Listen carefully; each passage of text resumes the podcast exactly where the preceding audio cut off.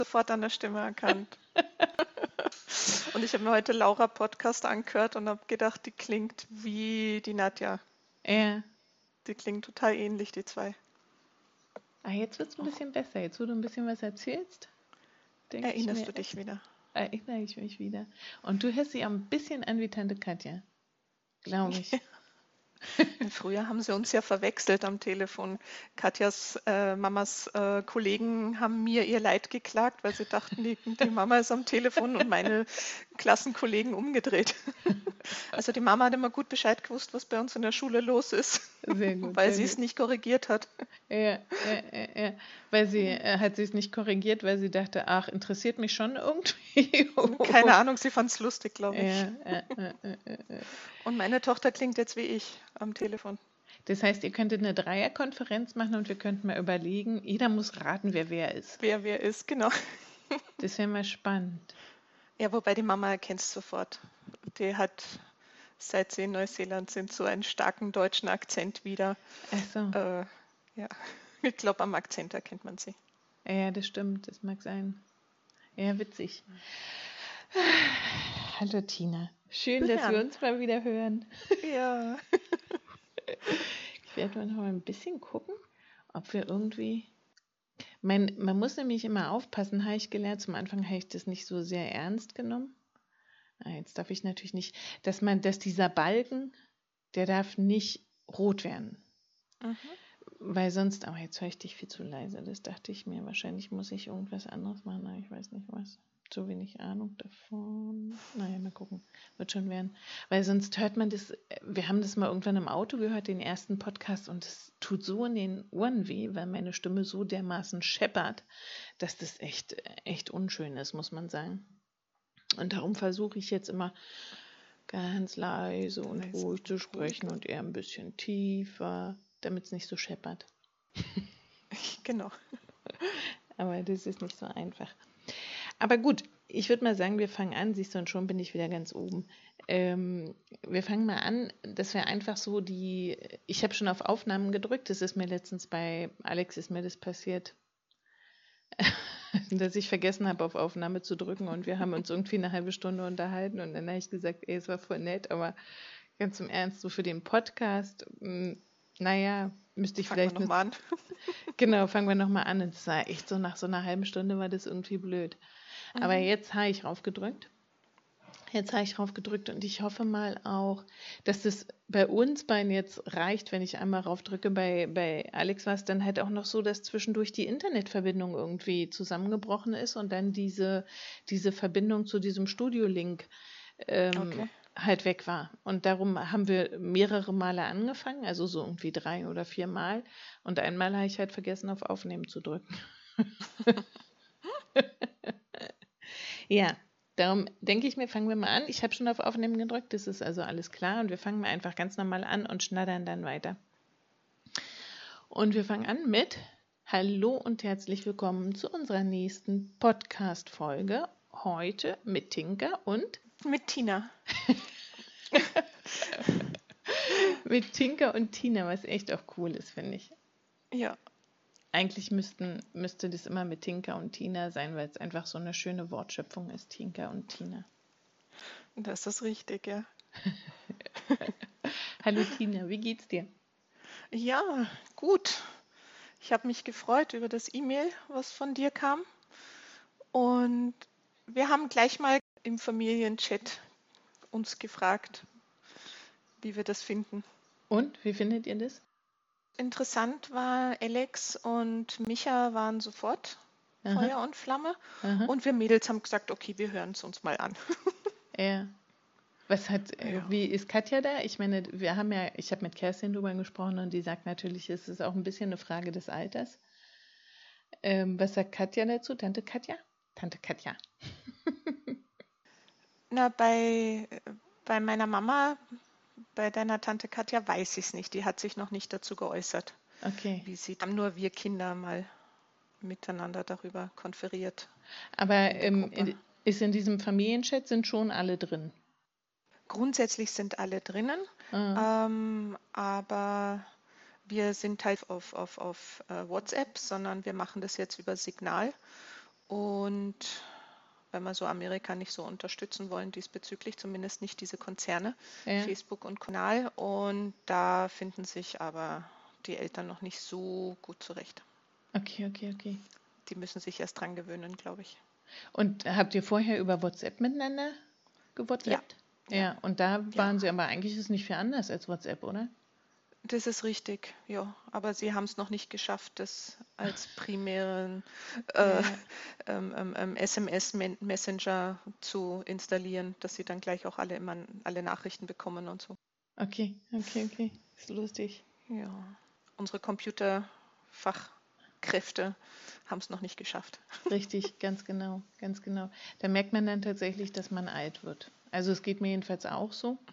Ich bin da inzwischen auch ein bisschen zurückhaltend mit all diesen Neuerungen sozusagen. Und ich glaube, so wenn ich so mit Hagen oder so, die sehen die Sachen halt alle noch ganz anders. Also es ist echt witzig, wenn man selber dann oldschool wird. Das ist richtig, wobei bei mir war das ja so von dem Moment an, wo ich meinen Mann hatte, erst Freund, dann Mann, Ja, äh, der ja Computerfuzzi ist. Seitdem macht er alles, was den Computer betrifft. Ja, Also, wenn der irgendwann nicht mehr ist, dann bin ich echt aufgeschmissen. ein bisschen Dann fange ich wieder von vorne an, wobei da habe ich meine Tochter, die mittlerweile auch ziemlich wief ist auf dem Gebiet. Der gebe ich mein Handy und sage, Katja, zeig ich das und dann stellt sie mir das ein. Ja, genau, weil so wird es Also ich kommen, muss weißt du? nicht. Ja, genau, Ja. aber, aber so ist es halt eben. Genau das ist das Ding, was ich so irgendwie witzig finde, dass man echt, Ja. ja, keine Ahnung, wenn ich noch daran denke, als wir bei der Großmutter, als die Großmutter beim Vater gewohnt hat und wenn die dann halt ankam und sagte, oh Tinker, Tinker, guck mal hier, alles ist kaputt, ich kann gar nichts mehr sehen und dann war irgendwie, weiß ich nicht, war das halt auf äh, Schriftgröße 157 gestellt oder irgend Mhm. sowas Triviales, ne? Und Ja. äh, ich meine, klar, ich fand es voll cool, dass Oma Eka in ihrem zarten Alter dann doch noch angefangen hat, sich so mit dem Rechner zu beschäftigen und er echt viele Sachen über den Rechner gemacht hat und angefangen hat, E-Mails zu schreiben und so weiter und so fort. Das war ja schon echt ziemlich krass, ehrlich gesagt. Aber man hat dann halt auch echt gemerkt, das hat ganz enge Grenzen. Und sie wäre, hätte das nicht machen können, wenn der Vater da nicht gewohnt hat, hätte der jeden Abend irgendeine Einstellung wieder zurücksetzen konnte oder irgendwie, keine Ahnung, irgendwas machen konnte. Also so alleine hätte sie das nicht hinbekommen, ne? Weil, Ja, wobei, meine Schwiegereltern, 79 Jahre alt, die sind super Firmen auf dem Computer. hm, Ähm, die haben aber auch mittlerweile einen dicken Ordner, wo Ja. immer wieder, wenn was Neues ist, sie sich Ja. das detailliert aufschreiben, Schritt für Schritt, wie sie was zu tun haben. Und das schaffen sie gut. ja, ja, ja, klar. Ich meine, wer weiß, Also- wie es ist, ne? Oma Eka hatte halt nie ähm, das Problem, weil sie halt dann so da irgendwann immer mit dem Vater zusammen gewohnt hat und so wie du deinen Mann hast, hatte sie halt ihren Ja. Sohn, ne? Und darum hatte sie diese Notwendigkeit nicht. Wenn man, wenn sie die gehabt hätte, vielleicht wäre sie dann noch fitter Mhm. gewesen, sozusagen. Aber ich finde schon, richtig, ja. find schon cool, wenn sich so alte Menschen, tatsächlich alte Menschen, Ja. nicht nur so mittelalt wie wir. Genau. Weil für alle, die es nicht wissen, wir haben diesen ganzen ähm, Zahlenkram, sozusagen Zahlen, Daten, Fakten, haben wir übersprungen. Erstens, Tina ist Stimmt. aus der, aus der Riege, aus dem Strang, aus dem Oma-Ilse-Strang sozusagen. Ähm, für alle, die das so ein bisschen mitverfolgen und vielleicht nicht so eine Ahnung haben. Ich denke ja immer, ich würde ja mal alle möglichen ähm, Ehefrauen und Ehemänner von unserer Familienklicke sozusagen mal testen und sagen, hier malt mal einen Stammbaum auf. Mal gucken, wer es kann. Ich glaube keiner. ja, Wobei, mein, weil wir haben einmal ein Treffen gehabt irgendwo bei einer S-Bahn mit Mirko und Kerstin Ja. und das konnte er sofort wiedergeben und sagt, das ist doch die, mit, wo, die wir dort bei der S-Bahn getroffen haben. Ja, ja, ja. Ich meine, manche, wenn man so ein bisschen strategisches Talent hat sozusagen und innerlich Landkarten zeichnet, dann hat man es vielleicht auch ein bisschen leichter. Aber ich weiß, dass alle möglichen Freunde von mir immer heillos überfordert waren, wenn dann noch irgendwer auftauchte und dann äh, wer ist das? Und dann, ich meine, mit den zwei Michas auch, ne? Also das ist halt auch Ja. natürlich wirklich, und die Schwierig. Alexanders, die waren ja dann auch, Ja. das kam ja dann auch noch dazu. Du hast das ja auch nachgemacht, ne? Das scheint irgendwie ein Genfehler zu sein. Ist deine Tochter Ja. Katja genannt, so dass es das Nein, auch. ich wollte eine Katharina, actually. Aber mein Mann hat gesagt, der Name ist zu lang für die Ja. Formulare. Und deswegen wurde es eine Katja. Ja, verrückt. Daran habe ich überhaupt nicht gedacht. Mhm. Ich habe meine Tochter Sophie Auguste Friederike genannt und habe leider an Formulare gar nicht gedacht. Aber Mann Mhm. hat absolut recht, es ist sehr, sehr ungünstig. Das Naja, er hatte mich ja als Beispiel mit Christina Hildebrand. Ja. Ist halt einfach ewig lang und das geht sich schon nicht in den Formularen aus. Mhm. Meistens, also in den meisten Standardformularen zumindest, ist es schwierig. Und da Mhm. brauche ich nicht mal einen zweiten Namen. Und da hat er dann gesagt, bitte was Kurzes. Ja. Mhm, das stimmt. Okay, Ja. zurück zu da Zahlen, Daten, Fakten. Ähm, Genau. Tina ist genauso alt wie ich, lustigerweise. Wir sind quasi fast Zwillinge. Na, stimmt nicht ganz. Ich bin jünger als du. Ganze drei Wochen. Ja, sage ich ja, wir sind fast Zwillinge. Wir sind fast Zwillinge. Dafür, dass wir so, naja, ich meine, es wäre noch erstaunlicher, wenn wir dieselben Eltern hätten. Also dann drei Wochen jünger ist echt, dann wäre richtig erstaunlich. Das, das ist richtig. Aber so ist es schon sehr cool gewesen, ja. Ja, genau. Und ähm, genau, und ihr seid damals nach Österreich gezogen. Da warst du wie alt? 17. Da warst du schon ganz schön 1900 alt. Ich hätte gedacht, Ja, du warst jünger. 1991. Du, hätt, du hättest dich also auch entscheiden können, einfach in Deutschland zu bleiben, oder? Ja, und dann bei der Oma wohnen oder so. Ja, Ja, irgend sowas war ja nur noch mit 17, war ja nur noch ein Jahr. Ja, nachdem mein Vater ja arbeitslos war und nur die Mama Geld verdient hatte damals zu der Ah. Zeit, 1991, ähm, wäre eigentlich nur gegangen bei der Oma wohnen oder beim Mirko, weil Ja, stimmt, Mirko Ja. ja auch noch. Ne? Geld nicht genug da gewesen wäre, um eine eigene Wohnung zu nehmen. Mhm. Und so Ja. warst du im, im Abitur? Oder was hast du gerade Na, gemacht? fast. Na, fast. Also ich war in, das wird jetzt lustig, ich bin in Österreich in die siebte Klasse gekommen. Ach, das ist ja lustig, ja. mit 17. Aber die siebte Klasse entspricht natürlich der deutschen elften Klasse. okay. Die fangen einfach nach den vier Jahren Volksschulzeit wieder bei 1 an zu zählen. Einzeln, hm. Und Ja, deswegen war es die siebte Klasse, aber eigentlich war es die elfte, ja. ja. Aha. Also noch nicht ganz Abitur. Seid ihr nicht, ähm, ihr seid, als ihr klein wart, als erstes auf eine russische Schule gekommen, oder? Erinnere ich mich daran richtig? Ja, ich, ich erzähle immer in Österreich allen, ich bin äh, nach der zweiten Klasse Volksschule strafversetzt worden auf die Russischschule. Hast du das tatsächlich so empfunden? Ähm, kann ich nicht sagen. Ich weiß nicht mehr, wie ich es empfunden habe. Es war ja eigentlich sinnlose Zeit, weil ich habe zwar mit der dritten Volksschule angefangen, später sind ja der Micha und ich an die Sportschule gekommen Genau. und da haben wir mit Russisch wieder von vorne angefangen. Ja. Also war es eigentlich verschwendete Zeit. Ich weiß nicht, ob du es gerade gesagt hast und ich es nur nicht gehört habe, weil so wieder so ein Verschlucker, ein Internetverschlucker da war. Wann in der fünften Klasse seid ihr an die Sportschule gegangen, oder? Genau. Und dann Ja, wart ihr bis zum Klasse. Schluss? Bis zum Schluss an der Nein. Äh, Nein, sondern? Nein, beide nicht. Also ich bin nach zwei Jahren wieder runter von der Sportschule und in eine normale Schule gegangen und der Micha nach drei Jahren. Aber nicht in meine Schule gekommen, sondern in eine andere. Okay, weil ich okay. gesagt habe, ich will nicht mit ihm in eine Klasse gehen. so. Wart ihr in der Sportschule in derselben Klasse? Ja. Ich wollte nicht mehr Zwilling sein. Ich wollte einfach nur ich selber sein. Und das war ich dann schon ein Jahr lang und ich wollte nicht, dass sich das ändert. Und deswegen wollte ich nicht, dass er in meine Klasse kommt. Ja. Und die Parallelklasse war so doof, dass ich gesagt habe, ich empfehle dir, geh in eine andere Schule. Und das hat er gemacht. Und Braver davon haben wir beide so profitiert, dass wir in Österreich beide dafür gestimmt haben, dass die kleinen Zwillinge. Zwillinge dann auch in getrennte Klassen kommen und nicht in eine. Ja. Ja. Und wie war das, als du von der Sportschule runter bist? Ihr, das war einfach, die Leistungen haben nicht ausgereicht sozusagen. Oder Na, die Leistungen du? hätten schon ausgereicht, aber ich wollte es mir nicht mehr antun. Also ähm, aus irgendeinem Grund, ich weiß nicht warum, wollte der Trainer mich nicht auf der Sportschule haben von Anfang an, obwohl ich ja zu den Besten gehört hatte. Okay. Ähm, und hat mir immer erklärt im Training, was ich da überhaupt will und sie brauchen mich nicht und Oh, ja äh, was weiß ich nicht alles. Ja. Und äh, nach anderthalb Jahren bin ich irgendwann in Tränen aufgelöst heimgekommen und habe zur Mama gesagt, Mama, ich will nicht mehr, ich will aufhören. Ja. Und dann gab es einen Abend kurz danach und sie, die Mama hatte noch gesagt, na warten wir es ab. Und da hat dann mein Trainer das erste Mal sein wahres Gesicht gezeigt. Vorher hat er mal alle Mütter um den Finger gewickelt gehabt. Und die Mama kam nach Hause nach dem Gespräch und hat gesagt, Tina, es ist mir egal, ob du deine Meinung geändert hast oder nicht, aber mit Ende des Jahres bist du runter von der Sportschule. Ja, ja, ja, ja also war freiwilliger Ausstieg. Und ähm, der Leistung. Bist du danach noch weiter geschwommen? Hast du das noch irgendwie versucht, das ohne Sportschule zu schaffen? Na, es gab keine Möglichkeit, so wirklich das ohne Sportschule zu schaffen. Also ich hätte irgendwo äh, privat für mich schwimmen müssen oder so. Klar gab es irgendwelche Betriebsvereine, aber natürlich nicht in dem Umfang wie auf der Sportschule.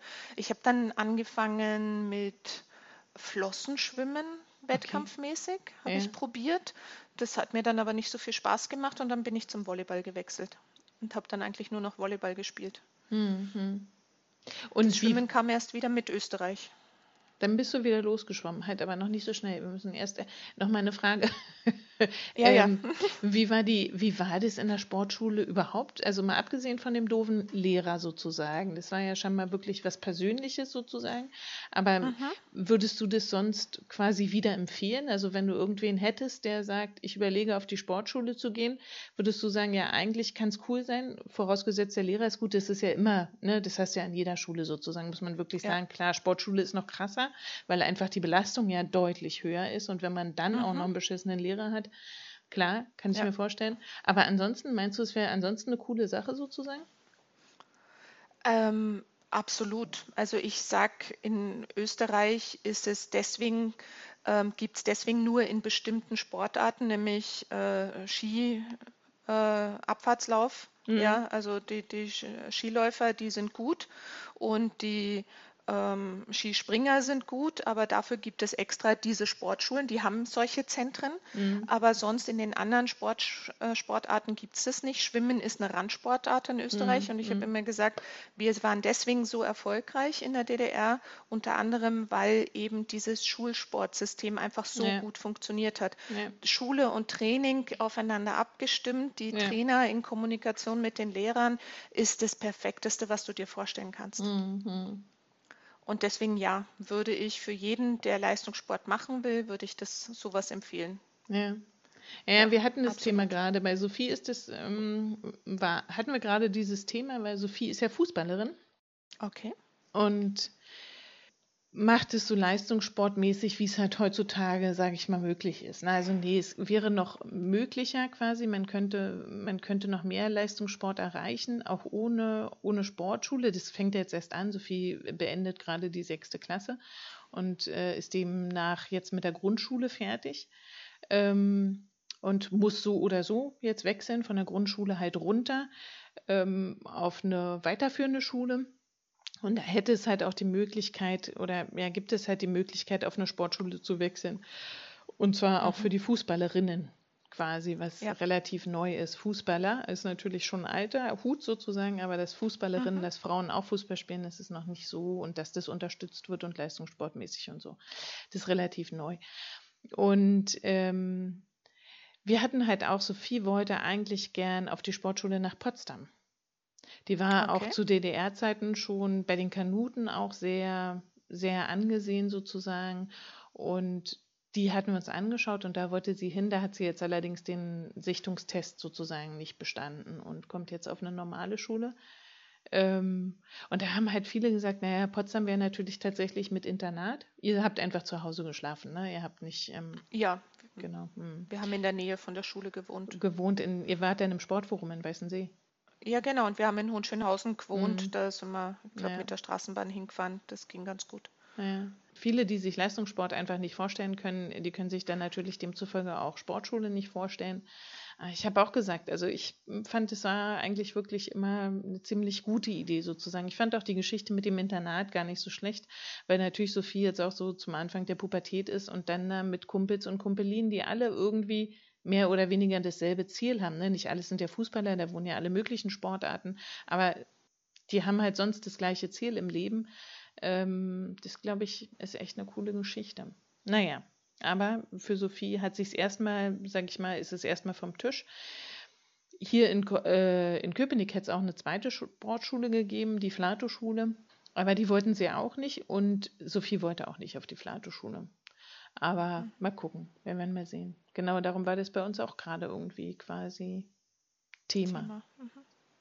Ja. ja, und sie hätte halt, sie äh, spielt halt in einem Verein, der halt tatsächlich einfach Breitensportverein ist, der also kein Leistungssportverein ist und äh, dementsprechend hat das Training natürlich, sage ich mal, so seine Grenzen jetzt. Ne? Also die Gruppen sind zu groß, um wirklich äh, gut zu trainieren. Die Trainer, glaube ich, sind so von der Ausbildung her ganz okay, aber halt nicht besonders. Und sie haben halt nicht so diesen Augenmerk auf Leistungssport. Ne?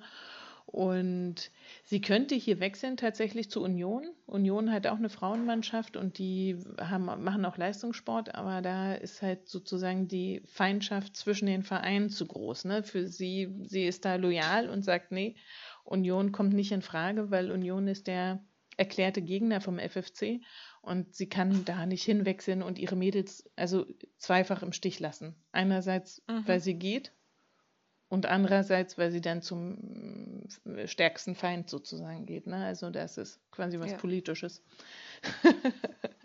ja. So ist es. Okay, und, und Micha, ja. warum ist Micha, wo ich könnte ihn natürlich auch selber fragen, warum ist Micha von der Sportschule? Ähm, ich kann es dir hm, nicht, nicht so genau sagen. Also das, das war nicht mehr so interessant für mich. Ich weiß, dass der, dass der Trainer, den er dann, er war ja als erstes, im ersten Jahr war er ja als einziger Junge in meiner Klasse, in der Mädchenklasse, ist ja außer der Tour aufgenommen wo, worden, weil die Jungs sind ja erst in der sechsten Klasse eigentlich auf die Sportschule gekommen. Okay. Und er ist außertourlich ähm, schon mit mir auf die Schule gekommen. Und dann wechselte er dann in der äh, sechsten Klasse in die Jungsklasse, wo er natürlich dann auch den anderen Trainer hatte. Mhm. Und der Trainer hat ihn, glaube ich, so habe ich es in Erinnerung, massiv übertrainiert. Okay. Und irgendwann war er ausgepowert nach zwei Jahren dort dann bei ja. dem anderen Trainer. Ja. Also das ist meine Erinnerung, wobei das ja ganz witzig ist mit den Erinnerungen, gerade unter Zwillingen, mhm. die alle das Gleiche erlebt haben. Mhm. Wir haben ganz unterschiedliche Erinnerungen an mhm. die gleichen Ereignisse. Mhm. Das ist immer sehr lustig. Ja, das stimmt. Das ist auch, das war auch Thema jetzt gerade erst mit Alex, dass der allerdings sagt, er hätte sich an eine Geschichte erinnert oder er erinnert sich an eine Geschichte, ähm, und hat sich darüber mit ihrer unterhalten und sie haben beide dieselbe Erinnerung, aber die Eltern sagen, das wäre ganz anders gewesen und zwar tatsächlich ganz krass anders. Also es wäre ja, nicht ja. in Deutschland passiert, sondern in Österreich und so. Also so mit sehr. Ich kann mich erinnern, dass da geht es um den Tod der Großmutter. Ja. Also ihrer Großmutter, meiner Stiefgroßmutter. Mhm. Genau. Ja, ja. Genau, Haben genau. Sie mich letztens, also das letzte Mal auch mit involviert beim letzten Mal, wo die ganze Familie in Neuseeland zusammenkam und ich angerufen habe, war ich auch wieder, bin ich als Zeuge aufgerufen worden. Ja, und ich erinnere es wie meine Eltern und nicht okay. wie sie zwei. Ja. Also, und da hatten wir das Thema mit den Erinnerungen jedenfalls auch schon. Und äh, da habe ich ja halt auch gesagt, das hat, erzählt ja auch, Oma Eka hat es immer erzählt, ne, dass sie irgendwie mit Oma Ise zusammen, als sie Jugendliche waren, bei irgendeinem Bauern arbeiten mussten und sie erinnern sich halt an diese Zeit bei diesen Bauern sehr, sehr unterschiedlich. Ne, und zwar das stimmt, ja. Oma Eka halt so, dass sie halt sagt, klar war das irgendwie hart, das ganze Leben war hart, weil es war irgendwie Krieg und keine Ahnung, irgendwas war natürlich, es war irgendwie ätzend. Ähm, und auch bei den Bauern war es nicht nur schön, aber es gab halt auch viele schöne Momente, wogegen Oma Ilse sagt, nee, eigentlich war jeder Tag Selbstmord geeignet sozusagen. Also und da hat sie auch gesagt, das hat sie auch sehr überrascht, dass sie so unterschiedliche Erinnerungen daran haben und Empfindungen auch dafür, obwohl sie tatsächlich ganz viel miteinander gemacht haben und beieinander waren und eigentlich ganz viel wirklich dasselbe erlebt haben. Aber es ist halt, Erinnerung ist nicht nur eine Frage von dem, was passiert, sondern auch, wie man das charakterlich sozusagen so aufnimmt. Ne? Also wie man so ja. damit umgeht mit den Sachen. Ist das Glas halb voll oder halb leer? Das spielt halt auch bei den Erinnerungen eine große Rolle. Naja, Erinnerungen spielen auch, also die, die, wie man diese Erinnerungen erlebt hat oder die Sachen in der Vergangenheit erlebt hat oder erinnert, hat auch, glaube ich, damit zu tun, wie man sich im Leben weiterentwickelt hat und welche Erfahrungen ja. man gemacht hat. Also ich glaube, dass Erinnerungen sich auch ändern mit der Zeit, ja. je nachdem, was man für Erfahrungen macht ja, im Leben. Ich auch. Ja, ja klar, auf jeden Fall. Das denke ich auch. Das denke ich auch. Und mir geht es halt auch ganz oft so, dass ich mich mit irgendjemandem unterhalte oder dass auch Sophie sagt, naja, das war doch so und so. Und ich sage, ey, das ist totaler Quatsch. Und sie, also, aber mhm. ich kann es dann oft gar nicht mehr sagen, bei wem es totaler Quatsch ist. Und vielleicht stimmen auch beide nicht. Ne? Also das muss man auch ganz klar ja. sagen. Die Möglichkeit besteht halt auch. Oft spielt es zum Glück im Nachhinein gar keine Rolle mehr, wie es war. Also, weil ist ja vorbei. Stimmt. Ja, und dann wart ihr also auf einer ganz normalen Schule und seid dann nach Österreich gewechselt. Wie war das für euch, dieser ja. Wechsel? Ähm, schwierig, muss man sagen, wirklich schwierig. Also für mich war jetzt erstmal, dass wir auswandern nach Neuseeland, war aufregend. Also das habe ich auch nicht negativ in Erinnerung gehabt, weil meine beste Freundin ist zeitgleich äh, Schüleraustausch nach äh, Frankreich gegangen. Damit hätte ich sie sowieso nicht da gehabt, ja. wenn ich geblieben wäre und hätte mich da neu orientieren müssen. Insofern, das fiel mir jetzt nicht so schwer. Aber, und wir hatten uns ja Wien schon in Wien arbeiten. Und ich habe halt erlebt zu Hause, wie es dem, dem, dem Papa ging mit seiner Nullstunden Kurzarbeit. Und es war ja klar, dass wenn die Mama zurückkommt dann nach, Öst, äh, nach Deutschland, dann, dann wird sie auch umgestellt in, in Nullstunden Kurzarbeit. Deswegen war für mich das, nach Wien umzuziehen. Habe ja auch gedacht, dass die Leute Deutsch reden hier. und ich weiß noch, wie wir angekommen sind. Und ich, wir sind um 6 Uhr in der Früh äh, am Bahnhof angekommen und ich bin, glaube ich, noch am selben Vormittag zur nächsten U-Bahn-Haltestelle gegangen, um mich zu erkundigen. In Österreich gibt es für die Schüler oder zumindest in Wien einen sogenannten Freifahrtsausweis, mit dem sie also, wenn sie einen Schülerausweis mhm. haben, gratis äh, zur Schule und wieder nach Hause fahren können und wollte mich erkundigen, wie das funktioniert, weil Details Informationen von der U-Bahn gegangen. Und die redet auf mich ein und ich sage Danke, drehe mich um und gehe und hatte kein Wort verstanden. Das heißt, die Leute verstehen zwar Deutsch immerhin, aber, ja. aber sie sind nicht in der Lage, das zu sprechen. Später habe ich festgestellt, dass es stadtbezirkabhängig ist, so. ähm, ob die Leute äh, wirklich oder ob sie auch Deutsch reden können. Ach, tatsächlich. Es gibt Stadtbezirke in Österreich, also in, in Wien, da sprechen sie tatsächlich Deutsch. Ein Deutsch, was man verstehen kann. Ja. Ja, und zwar sind es die Bezirke, wo das Bildungsniveau einfach deutlich höher ist. Ach so. Hm. Ja. Also in den ärmeren Stadtbezirken hast du entweder einen sehr hohen Ausländeranteil, die verstehst mhm. du halt mhm. dann auch nicht, mhm. oder eben die, die halt das ärgste Wienerisch reden. Ja, ja, ja, klar. Also zumindest als Deutsche verstehst du sie schlecht. Jetzt nach 30 Jahren verstehe ich sie eigentlich ziemlich gut. Ja, klar. Aber ja, damals mhm. war es hart.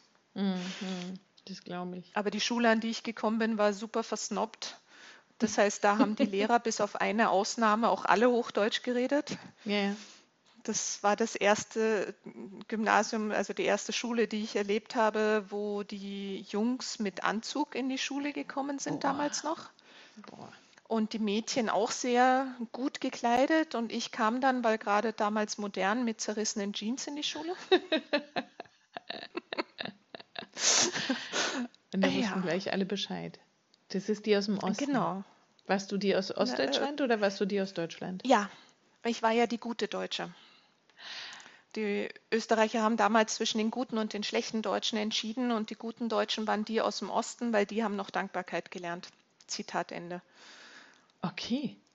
Ja, das ist ja nicht schlecht. Also die Westdeutschen galten als arrogant und ja. die Ostdeutschen tatsächlich zwar als die, die nicht gelernt haben zu arbeiten, aber doch zumindest äh, sehr dankbar sind aha, und aha. freundlich. Wie bist du da zurechtgekommen? Es war schwierig. Ich bin ja gleich im ersten Schuljahr, habe ich ja die Klasse wiederholen müssen. Ach so.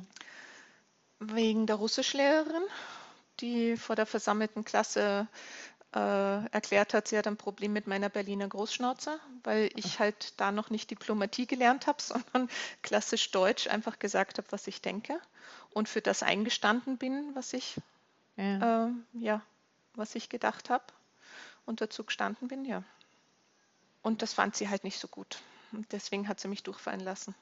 In, in Russisch tatsächlich. Ihr habt da erstens Russisch In gelernt? Russisch. Ja, wir, deswegen musste ich an diese Schule, weil das war so.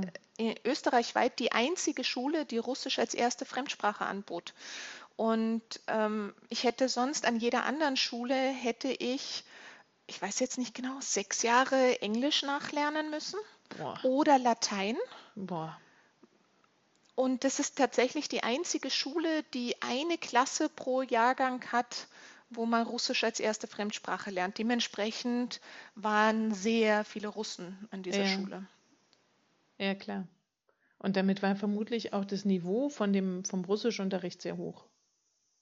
Ja, ja, wir mussten in den Schularbeiten ähm, mussten wir altrussische, also für die Schularbeiten altrussische Literatur lesen ähm, und das interpretieren in den Schularbeiten und Ja. solche Späße. Ja, ja, ja. Ja, Wa- ja. Warst du dann mit Micha zusammen wieder in einer Klasse? Ja, das war ja der Grund, warum ich ein Problem mit meiner Russischlehrerin hatte. Weil die hatten wir in Russisch und in Deutsch und für sie waren wir die Zwillinge. Ja. Und dementsprechend haben wir nur ein Lehrbuch gekriegt und wenn sie irgendwelche Kopien verteilt hat, dann auch nur eine Kopie, weil wir können ja zusammen reinschauen, weil wir sind ja Zwillinge und wir haben aber nicht mal zusammen gesessen in der Klasse. Also? Das ist aber auch merkwürdig, Und- oder? Und ich habe halt, als sie, irgendwann mal fehlte halt eine Kopie, weil ich habe mir halt auch eine genommen. Der Micha hatte sich eine genommen, ich hatte mir eine genommen und sie hat dann gesagt, ja, ich soll meine Kopie dem anderen geben, weil mein Zwillingsbruder hat ja schon eine. Und ich habe gesagt, nicht böse sein, aber ich bin eine eigenständige Persönlichkeit und habe einen Anspruch auf eigene Lehrmaterialien. Und das fand sie halt nicht so lustig. Und da hat sie denn, Ja. hat sie, bist du tatsächlich wegen Russisch durchgefallen? Oder Ja, ja. Sie hat, hm, also in, in Österreich ist es so, wenn du aus dem Ausland kommst, dann wirst du normalerweise ein Jahr zurückgestuft. Das Mhm. heißt, ich hätte eigentlich die 10. Klasse nochmal machen müssen. Mhm. Oder du kommst in die nächste Klasse, in die nächsthöhere und bist mal in allen Fächern, bis du den Anschluss gefunden hast und sie dich beurteilen. Und sie hat einfach meine Schularbeit gar nicht gelesen jeweils, sondern hat immer nur drunter geschrieben, nicht beurteilt. Und mit einem nicht beurteilt konntest du nicht in die nächste Klasse kommen. Mit einer 5 hätte ich es schon gekonnt. boah. Ja. Und Micha, der hat, der ist aber Der hat nach vier Monaten ist er weggegangen von der Schule so. und an eine HTL gewechselt. Das ist eine höhertechnische Lehranstalt mit Schwerpunkt Computer, hat Mhm. er gewählt gehabt. Und das ist so wie bei uns damals war, Berufsausbildung mit Abitur. Mhm. Mhm. In der DDR ähm, ist das auch eine fünfjährige Schule ab der, der neunten Klasse. Ich muss immer umrechnen. Mhm. Also ab der neunten Klasse und dann ist man dort dann für fünf Jahre, beendet es mit fünf Abschlüssen, fünf Beruf, Berufsabschlüssen in diesem so, Bereich, jetzt im ja. Micha Computer Ja. und Abitur. Ja. Und ich bin halt am Gymnasium geblieben. Aber hattest du denn dann wenigstens im nächsten Jahr eine andere Lehrerin oder musstest du dich mit der weiterquälen? Nein, ich hatte dieselbe Russischlehrerin. Aber du warst kein Aber Zwilling fürs mehr. Abitur, ja, ja, fürs Abitur war es so, dass man es bei uns ja ein bisschen anders in Österreich sich aussucht, ähm, drei oder vier Fächer Schrift oder vier Fächer mündlich liest. Und zusätzlich muss man in allen Fächern, wo man ein fünf, auf fünf steht, muss man auch noch zusätzlich Prüfung ablegen. Und meine Russischlehrerin hat am Anfang der, des letzten Jahres zu mir gesagt, okay, Christina, ich mache mit dir einen Deal. Wenn du nicht zur Matura antrittst, also zum Abitur in Russisch, dann verspreche ich dir, dass du, egal was du tust, eine positive Note kriegst. Also ein 4. Hm, hm. Und ich habe gesagt, gut, ist ein Deal, wollte ich eh nicht. Ich wollte ja in Französisch antreten und nicht in Russisch, aber das Hm. wusste sie ja nicht. Nee, nee, genau. Und damit habe ich nichts mehr gemacht. Ich habe keine Schularbeiten mehr geschrieben, also ich habe die leeren Blätter abgegeben. Ich habe keine Hausübungen mehr gemacht und habe trotzdem eine 4 gekriegt in Russisch Boah. am Ende. keine Ja. Ahnung, wovor sie Angst hatte, Naja, vielleicht, dass du zu gut bist. Ich meine, das wäre dass ich zu viel, zu viel erzählen kann in Russisch. Genau. Das war ja dann in Französisch der Fall, weil die, das Lehrerkollegium war die, ähm, waren die Beisitzer und die Kommission und die haben dann gemeinsam über die Und es konnte ja außer der Russischlehrerin sonst keiner dort Russisch. Ja. Das heißt, für sie hätte das wahrscheinlich super gut geklungen. Ja. Für die restlichen Lehrer. Also insofern, keine Ahnung. Es war mir so ganz recht. Ja, ja, ja, ja. Und Ja. wie hat sich das, ich meine, mit 17 ähm, gewechselt, was ist aus den Freundinnen geworden, die du bis dahin oder Freunden, Kumpels und so, die du in Deutschland hattest? Also ich hatte nie viele Freunde. Ich hatte immer nur so ein, zwei Freunde. Ja. Und ja, ich habe mich in den letzten vier Jahren super gut, also in Deutschland letzten vier Jahre super gut immer mit meinen Klassenkollegen verstanden. Aber ich hatte tatsächlich nur eine beste Freundin Ah. und die ist vor zehn Jahren auch meine Trauzeugin gewesen. ah ja, also da ist der Kontakt geblieben.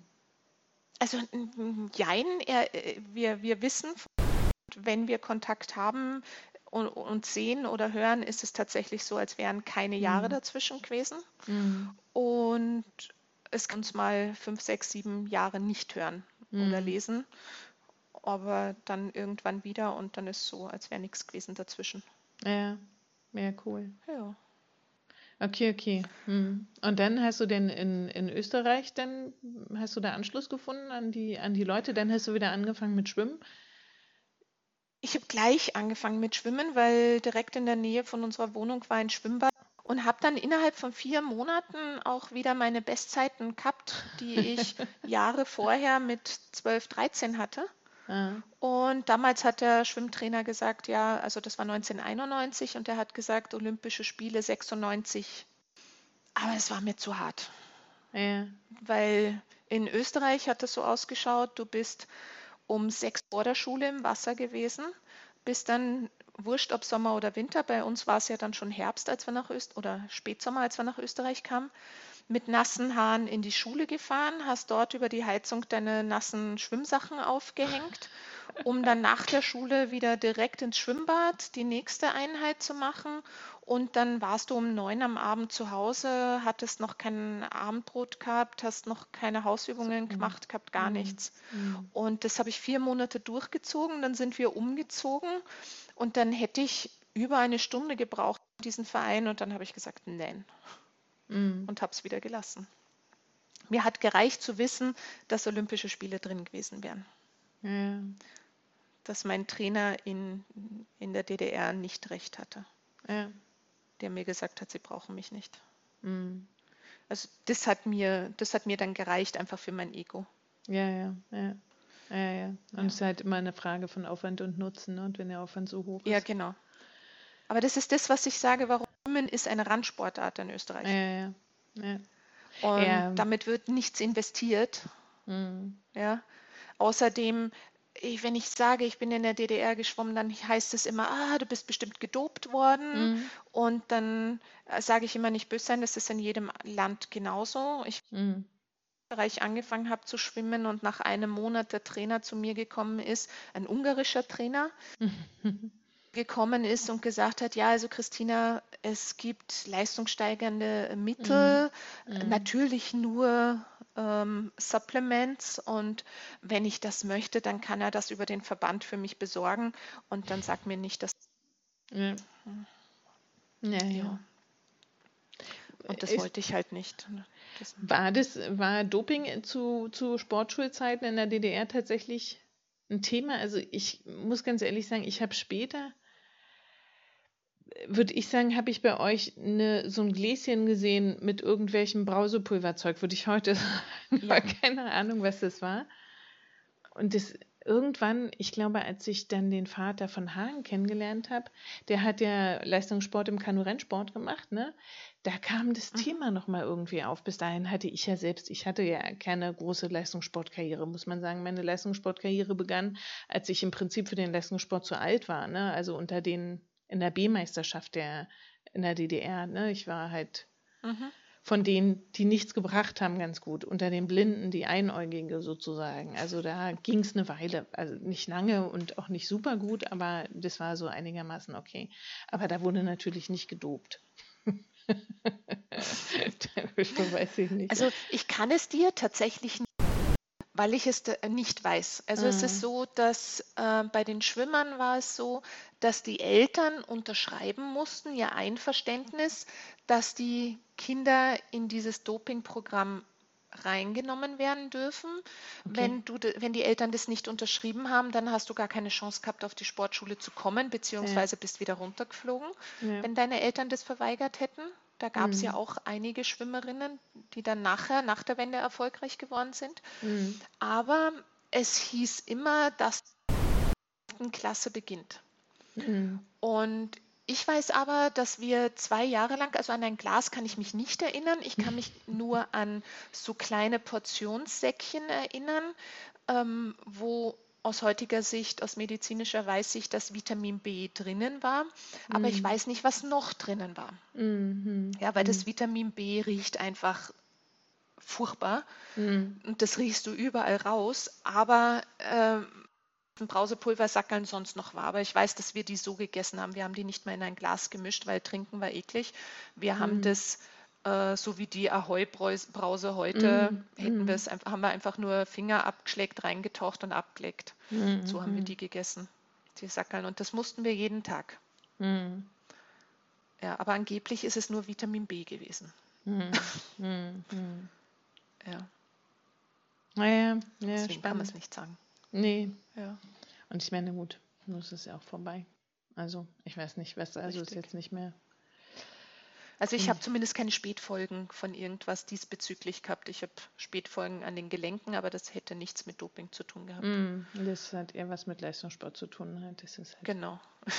sind so die Nebenwirkungen vom Leistungssport. Ja, genau. Hm. Und dann hast du deine Ja. Schule gemacht und dann bist du Krankenschwester geworden, oder? Na, erst bin ich noch ein Jahr nach Berlin. Ich will nie wieder was lernen. Ich hatte die Nase voll. Ähm, in, wenn du ins Ausland gehst, dauert es zwei bis drei Jahre, bis du dich zu Hause fühlst. Und bei mir waren das halt die drei Jahre dann mit der Schule um und ich wollte einfach weg. Mm. Und war dann dreiviertel Jahr in Belgien Ach so. als Au pair. Ah ja, okay. Und wie war das? Ähm, interessant. Okay. Also so, dass ich jedem empfehlen, die Nase voll hat, ähm, es zu machen, ein Jahr ins Ausland zu gehen. Und da ist es wurscht, ob man jetzt als Au pair arbeitet oder ob Ah. man so wie die Laura Work and Travel macht, ja. ein Jahr lang. Also das kann ich wirklich nur empfehlen, weil wenn man dann zurückkommt, was zu tun dafür. Und so ging es mir. Ich kam dann zurück und ich wusste, ich werde Krankenschwester, habe mich beworben, bin genommen worden an der, an der Krankenpflegeschule von der, Größ von der Universitätsklinik, war damals zweitgrößte Universitätsklinik äh, europaweit. Ähm, da bin ich dann genommen worden und habe die Ausbildung gemacht, ja. Und Bin jetzt dann bist du, Krankenschwester geworden. und bist du immer noch Krankenschwester? Weil das ist lange her, oder? Nein. Ja, ja, das ist lange her. Ich habe nach 20 Jahren gewechselt. Wobei ich bin immer irgendwo noch mittendrin, aber nein, ich bin keine, ich, ich bin OP-Schwester geworden, Genau, das habe also von Anfang an nur im OP gearbeitet. Ist es nicht furchtbar? Also, Ja. du hast damit kein Problem, dass da so, das ist nicht eklig und stinkt nicht furchtbar oder. Ah, das kommt drauf an, in welchem Bereich. Also ich hätte mir nie vorstellen können, sowas wie Kieferchirurgie oder HNO oder Urologie, das brauchte ich gar nicht. Also Ja. so rein dieser Bereich. Ich habe auf der Unfall Oh. Ich weiß, dass ich zu DDR-Zeiten gerne mal Tischler werden wollte. Und letztendlich ist es auf der Unfall nichts anderes. Wir bohren, wir äh, sägen, wir schrauben Ja. ähm, und das fand ich sehr toll. Also für mich war es immer so, in der Ausbildung, nach, wenn ich im Praktikum war, nach zwei Wochen war ich auf der Station eingearbeitet und es kam für mich nichts Neues mehr und ich habe gedacht, oh Gott, und das jetzt ja, ja. 40 Jahre, das schaffe ich nicht.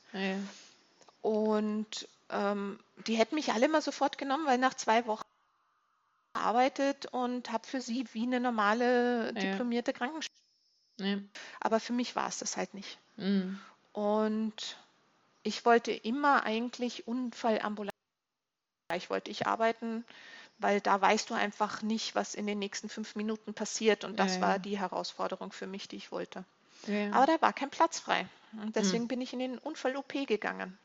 In der Hoffnung, dass ich dann wechseln kann. Aber irgendwann hat es mir so viel Spaß gemacht, dass ich nicht mehr weg wollte. Mm. Habe ich 20 Jahre als OP-Schwester gearbeitet. Nicht als Unfall-OP-Schwester. Nach dreieinhalb Jahren bin ich dort schon weg in einem Privatkrankenhaus mit Zentral-OP. Das heißt, außer Herz und Hirn wurde alles operiert. Okay. Und nach zehn Jahren habe ich auch das Krankenhaus in ein anderes privates Stationsleitungsvertretung war. Mhm. Aber das habe ich dann die, habe ich sieben Jahre gemacht und dann hätte ich Stationsleitung werden können und das wollte ich nicht mehr. Da war dann so, dass ich es geht in der Medizin, also in der Pflege nicht, ist, also das ist ein Sozialberuf und, und die Krankenpflege, ich, ich weiß nicht, wie es die Nadja sieht, in Dänemark bei uns ist die Krankenpflege zwar ein Sozialberuf, aber damit der unsozialste, der möglich ist. Also die meisten Okay. Krankenhäuser verlangen äh, zwölfeinhalb Stunden Schichten von ihren Schwestern, so, ja, Tag ja, und Nacht und Wochenende, vereinbart es mit Familie und Kindern. Ja, Also wenn der Pflege arbeitet und mit dir äh, im Wechsel arbeiten kann, die Schichten, dass immer einer zu Hause ist, dann hast du echt ein Problem.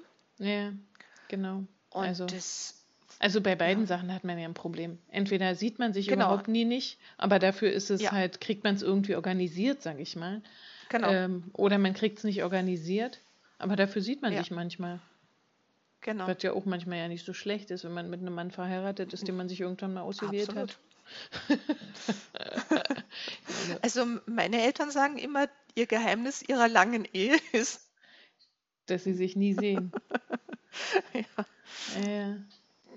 genau. Na, und deswegen habe ich dann, also eigentlich wollte ich mich dann selbstständig machen als Schwimmtrainer Ach, tatsächlich, weil ich habe, ich habe vorher schon sieben Jahre für einen Verein als Schwimmtrainer gearbeitet, habe dann damit aufgehört, weil das war es für mich irgendwie. Ich habe immer Privatstunden gegeben aha, und habe auch ein Konzept entwickelt, wo, ähm, wo man Sch Schwimmarten innerhalb kürzester Zeit lernen kann.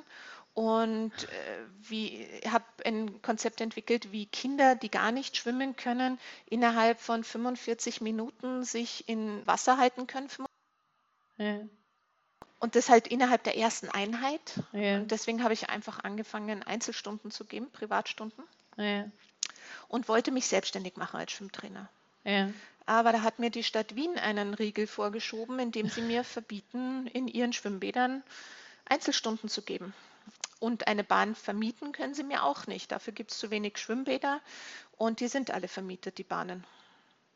Das heißt, ich kann das gar nicht machen. Aber kurz bevor ich gegangen bin, an meinem vorletzten Arbeitstag, habe ich ein Jobangebot gekriegt von der Firma, denen unter anderem mein letztes Krankenhaus gehört, aha. ob ich nicht bei ihnen im Management arbeiten möchte, Ach, so neben der Schwimmtrainertätigkeit. ja. Und ich habe gesagt, ja, Und nun bist du also nicht jetzt mehr Schwimmtrainer. Es gibt demzufolge keine privaten Schwimmtrainer in Berlin, äh, in Wien, äh, nicht in in, Wien. genau, weil die ja alle dasselbe Problem haben müssten. Also es sei denn, irgendwer baut sich ein eigenes Schwimmbad. Genau, oder sie machen es halt irgendwo, wo sie nicht oder so, keine Ahnung, wenn es sehr groß ist, oder privat einfach einen Schwimmverein schon vor Jahren gegründet, vor vielen Jahren und haben den angemeldet und deswegen eine Bahn mieten können. Ja, ja, Die Stadt Wien vermietet halt Bahnen nur an alte eingesessene Vereine. ja, Das haben sie mir jetzt letztens am Telefon wieder erklärt. Keine Chance.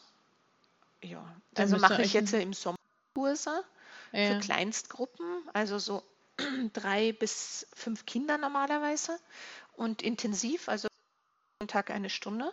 mhm, Und am Ende der Woche können die Kinder schwimmen ja, und macht es halt so, aber dann halt irgendwo privat. irgendwo Also in, diesen Sommer wieder gibt es mal und jeweils in einem privaten Pool. mhm. Also den sie im Garten stehen haben, der groß genug ist. ja, ja, ja, genau. Das Ja, ist natürlich die, die Möglichkeit, klar. genau. Das ist ja Aber ich heutzutage konnte meinen Mann noch nicht überreden, mir einen Pool im Garten zu bauen. Echt nicht? Der müsste auch beheizt Ja. sein, dann hättest du viel länger, weißt du, beheizt und vielleicht mit einer Gegenstromanlage. Hey, genau, dann könnte man immer weitermachen. Das sehe ich auch so. Aber mein Mann sagt, nein, das will er nicht im Garten haben. Na gut, dann nicht. Aber es Hm. ist eh okay, so wie es ist. So freue ich mich auf den Sommer und Ja, ab und zu gebe ich halt trotzdem Einzelstunden. Aber nicht offiziell, nicht Ja, mit ja. Kindern meistens, sondern mit irgendwelchen Erwachsenen, die dann so der Schwager sind oder die, der Bruder oder die Schwester oder so offiziell. Bei denen darf ich ja was erklären, ich darf nur kein Geld verdienen damit. Ja, ja, klar. Ja, ja, klar. Ja, ja.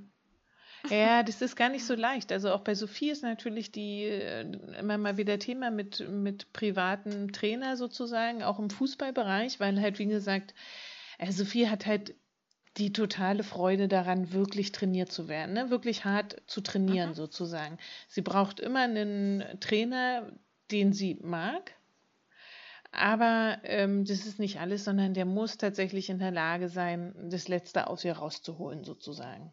Mhm. Und ähm, da ist halt das Training im Verein zum Teil nicht so richtig, richtig geeignet, weil es halt auch zu viele Kinder sind und weil da die Ablenkung zu groß ist. Und darum machen wir auch, nehmen wir, also nimmt Sophie privaten Fußballunterricht. Aber das ist auch tatsächlich nicht so leicht. Also es gibt nicht so viele davon in Berlin. Wir fahren da tatsächlich ans andere Ende der Stadt, ne? was bei Berlin ja gar nicht so, gar nicht so wenig weit weg ist. Ja. Und da ist natürlich auch immer das Problem mit den Plätzen irgendwie. Wo kann man das machen?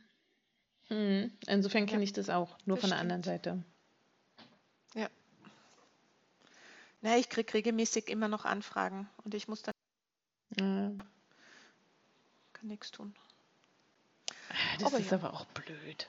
Also, oder? Also, Ja, weiß nicht so genau. Vor allen Dingen, wenn ich dann höre in den Nachrichten, dass äh, die Zahl der Ertrinkungsopfer jedes Jahr steigt, Ja. ja. Und dann sind sie nicht daran interessiert, die, also die Stadt Wien nicht daran interessiert, das zu ändern. Ja, ja. Ja. Aber es ist auch, sie bauen, sie bauen bei uns ganz viel, aber keine Schwimmbäder. Schwimmunterricht ist nicht mehr darauf ausgelegt, dass die Kinder schwimmen lernen, was extrem schade ist, weil dafür ist er ja gedacht gewesen. Also das ist, glaube ich, hier in Deutschland tatsächlich anders. Ne? Da machen sie wirklich viel, um die Kinder, die nicht schwimmen lernen, auch vielleicht halt im Schwimmunterricht nicht schwimmen lernen. Das ist natürlich auch mal ein bisschen schwierig mit so vielen Kindern und so. Aber die halt tatsächlich, da machen sie ganz viele Angebote in den Ferien, noch Extrakurse, wo halt nur Nichtschwimmer hin dürfen. Quasi. Mhm. Also das ist in Ja, Berlin, das haben sie bei uns nicht. glaube ich, anders. Du musst oder, oder so Schwimmschulen, aber die sind so gefragt, dass du oft Wartezeichen Zeiten Ja. von einem halben Jahr, Jahr hast. Hm. Ja, ist bei uns auch Und das ist schwierig. mühsam, Ja, das ja, ist bei uns da auch das reinzukommen. stimmt. Ja, ja, und nun arbeitest Ah, du also in dieser Firma im Management. Was machst du da? Ja, na, ich bin im medizinischen Controlling, deswegen sage ich, irgendwo bin ich doch noch mittendrin. Äh, Ich lese den ganzen Tag, also 20 Wochenstunden oder 25, den ganzen Tag äh, oder? Arztbriefe Also, und hm. muss dann den Leistungen, die am Patienten getätigt worden sind, Codes zuweisen, die dann eine entsprechende Summe an Geld generieren, die sie okay. dann, die dann das Krankenhaus bekommt. Nicht von unserer Firma, sondern äh, von in Österreich gibt es, nennt sich Prigraf und von denen kommt das Geld. Ja, Ja, und das mache ich. Und je optimaler, also je besser das kodiert ist, früher haben das Ärzte im Nachtdienst gemacht in diesen fünf Häusern, die unserer Firma gehören. ja, Und ja, entsprechend übermüdet, dann sind es ähm, Hausärzte, also das sind also keine fachspezifischen Ärzte, sondern so wie die Allgemeinmediziner, ja. ja, wo du hingehst, wenn du einen Schnupfen hast. Ähm, vom Niveau her, ja, sie assistieren ab und zu bei Operationen, aber das war es dann auch. Und die haben ja oft nur notdürftig kodiert. ja. Und sucht, der sich mit Wirbelsäulenchirurgie auskennt und sagt, ah, da kenne ich jemanden. Und den willst du. Oder Ah. die willst du. ja. Und ja, und nach einem Monat hat er gesagt, ja, also ich bin genau, also der absolute Glücksgriff für ihn und ist Ja. froh, dass ich da bin, weil die, die Firma hat es mittlerweile auch gesehen, die Chefetagen, weil sie gesehen haben, wie viel Geld äh, das gebracht hat, mich einzustellen. Daraufhin durfte mein Chef noch zwei Leute einstellen äh, zur Unterstützung und da habe ich gleich dafür gesorgt, dass das auch wieder OP-Schwestern ja. die nicht mehr OP-Schwester sein wollten, aber ähnliches Niveau hatten. Und jetzt sind wir zu dritt. Und das heißt, ihr liest den ganzen Tag Berichte darüber, was irgendein Arzt gemacht hat, sozusagen Arzttagebuch. Ja, was ein Patient für Krankheiten hat oder was für Operationen gemacht wurden. Okay, okay. Und verwandelt es in. Ja. Ist das, äh, ist es spannend? Würdest du sagen, ja, das ist. Der Österreicher klingt es fad, also langweilig. Ja, ja. Ähm, es ist sicher nicht der geistig anspruchsvollste Job. Ja, also das alleine mhm. ist wohl nicht das geistig anspruchsvoll, anspruchsvollste. Ähm, eher das rundherum. Ja, also wenn wenn es irgendwelche Projekte gibt. Also jetzt war ein Projekt, hat ein Jahr gedauert, wir einen Eingriffskatalog für alle Häuser generiert haben, mhm. nach denen die in der OP-Planung die, die OPs planen müssen. Mhm. Und da war ich super involviert in das Ganze und musste das mhm. äh, machen im Prinzip. Mhm. Ja? ja? Oder so. Also diese Projekte daneben sind das, was es eigentlich spannend macht oder mhm. abwechslungsreich macht. Ja, ja. Ähm, was für mich auch spannend ist, also ich habe angefangen mit die Opera Operationen, alle Operationen in einem Krankenhaus und in dem zweiten Krankenhaus alle Wirbelsäulenoperationen. Ja. Und mittlerweile kodiere ich ein komplettes Krankenhaus, sprich die, die nicht operativen Fälle und operativen Fälle Jetzt kommt das zweite Krankenhaus dazu und vom dritten Krankenhaus noch die ganzen Operationen von diesen ganzen fünf Krankenhäusern. Also ja. ist, damit ist es sehr abwechslungsreich mhm. und damit passt es für mich. Und außerdem sind meine Prioritäten halt mittlerweile ganz. Also eigentlich mit der Schwangerschaft äh, mit meiner Tochter war meine Priorität eigentlich mhm. Kind, mhm. Familie. Aber die ist ja. jetzt schon groß, oder? Wie alt ist sie? Die ist 13 jetzt. Ja, ja, naja, ja. zwei Jahre älter als Sophie. Hm. Genau. Naja, also groß ist sie noch nicht. Es dauert schon noch ein bisschen. Groß ist sie noch nicht. Ähm, lang ist sie, sie, sie, sie ist sehr lang, genau. ja. Genau.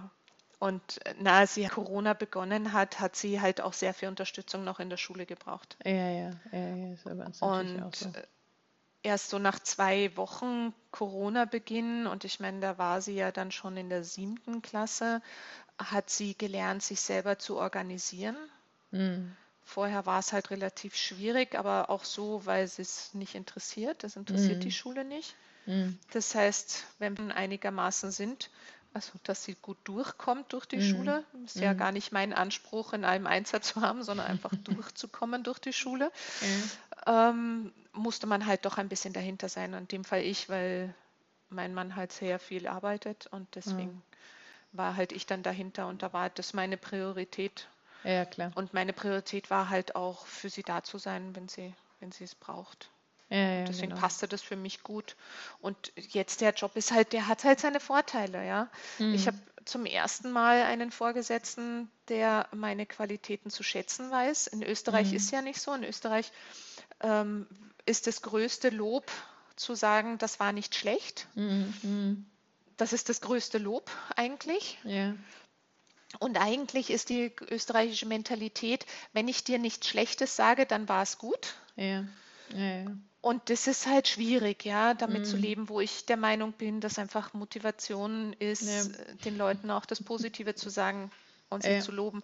Und ich habe jetzt so einen Chef, der einfach, wenn er meint, dass, er, dass, dass das wichtig ist und dem das ein Bedürfnis ist, das loszuwerden. Und ich kann mir alles frei einteilen. Ja. Ich bin seit Corona-Beginn im Homeoffice und finde mhm. das super.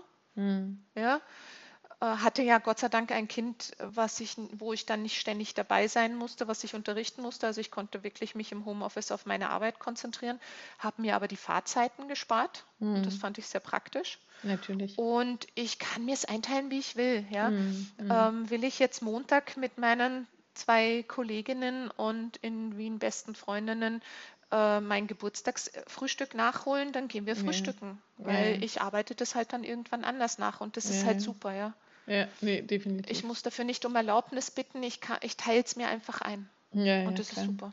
Nee, auf jeden Fall finde ich auch. Ich finde natürlich auch, dass Homeoffice viele Vorteile hat. Also gerade mit Kind natürlich. Ja. Das wäre, ja. also Sophie hätte das definitiv nicht im Ansatz hinbekommen. Also wenn ich mir da vorstelle, ich müsste abends, also ich arbeite ja Vollzeit, also 40 Stunden irgendwie mhm. und ich müsste dann danach um, um sechs oder was anfangen, irgendwie Mathe zu erklären. Ja. Das, ja, ich glaube, da wären wir aneinander gescheitert sage ich mal. Also da sind sie auch dann nicht mehr aufnahmefähig. und Kids. ich bin auch nicht mehr abgabefähig, sage ich mal. Also es sind ja so verschiedene Sachen. Ne? Für meinen Tag hatte er ja auch acht Stunden. Also und ihr Tag hatte auch acht Stunden, egal was sie in diesen genau. acht Stunden gemacht hat. Ne?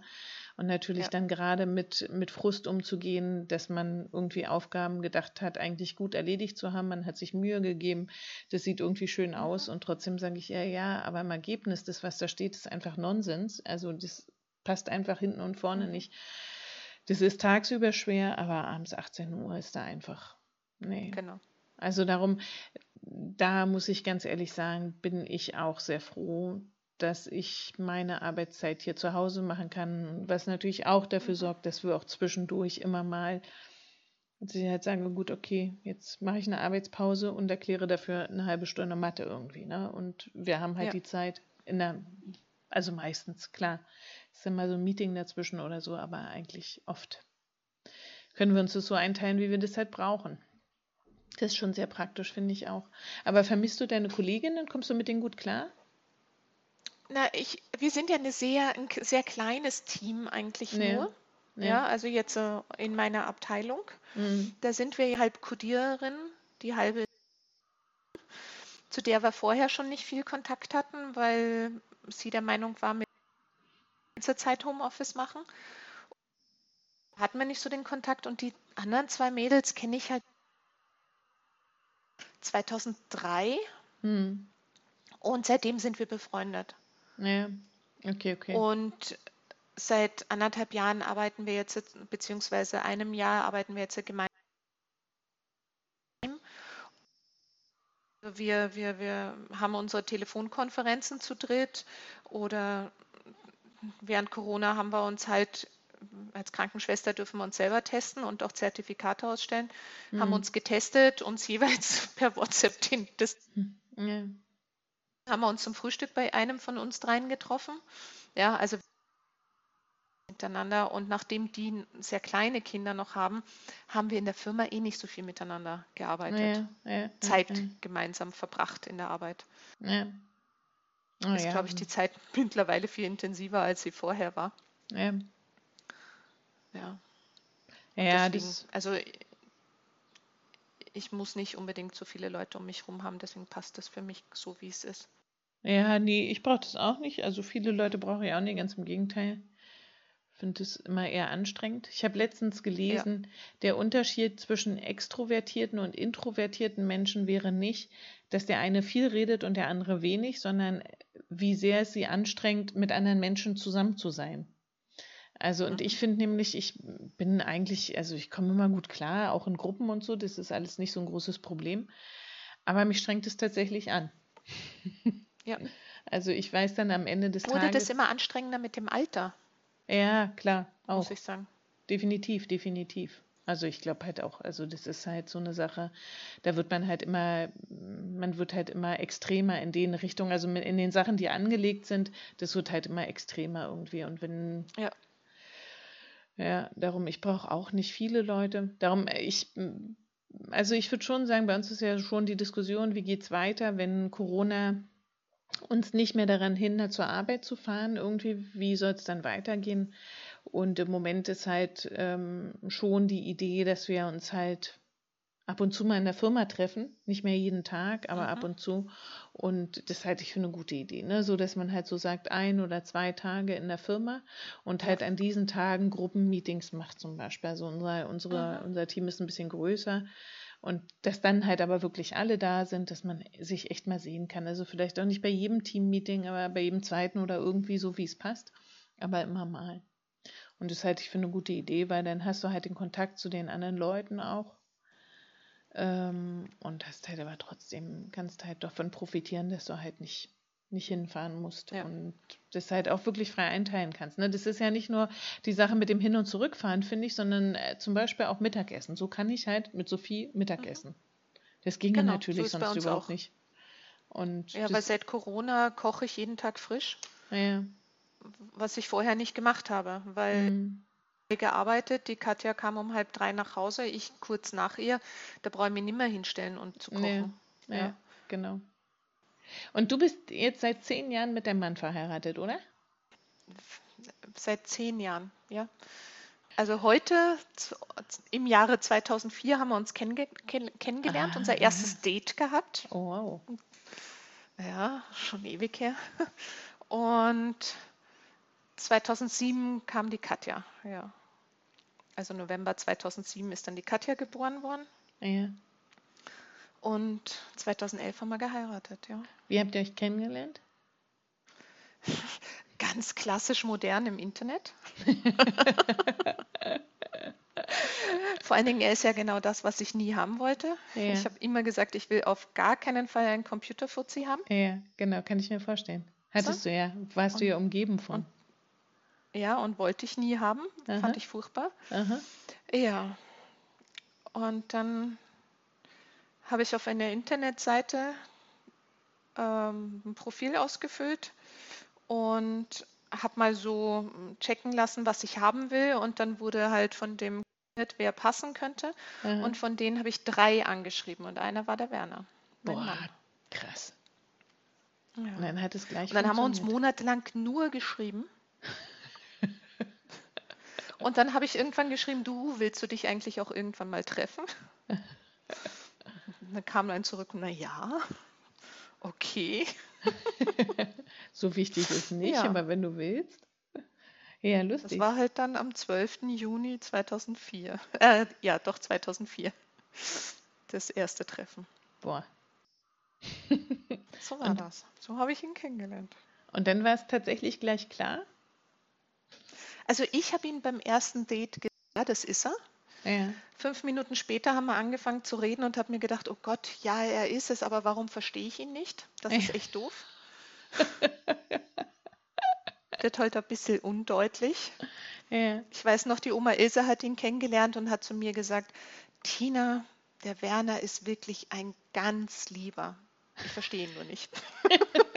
gesagt, ja, Oma, so geht es mir auch, aber vielleicht hält das die Liebe. Ja, frisch. genau, das ist, das ist bestimmt gut. Das ist, wie deine Eltern sagen, äh, bei uns ist, wir sind nur so lange zusammen, weil wir uns so selten sehen. Weißt du, so ist es mit dem Verstehen ja. bestimmt auch.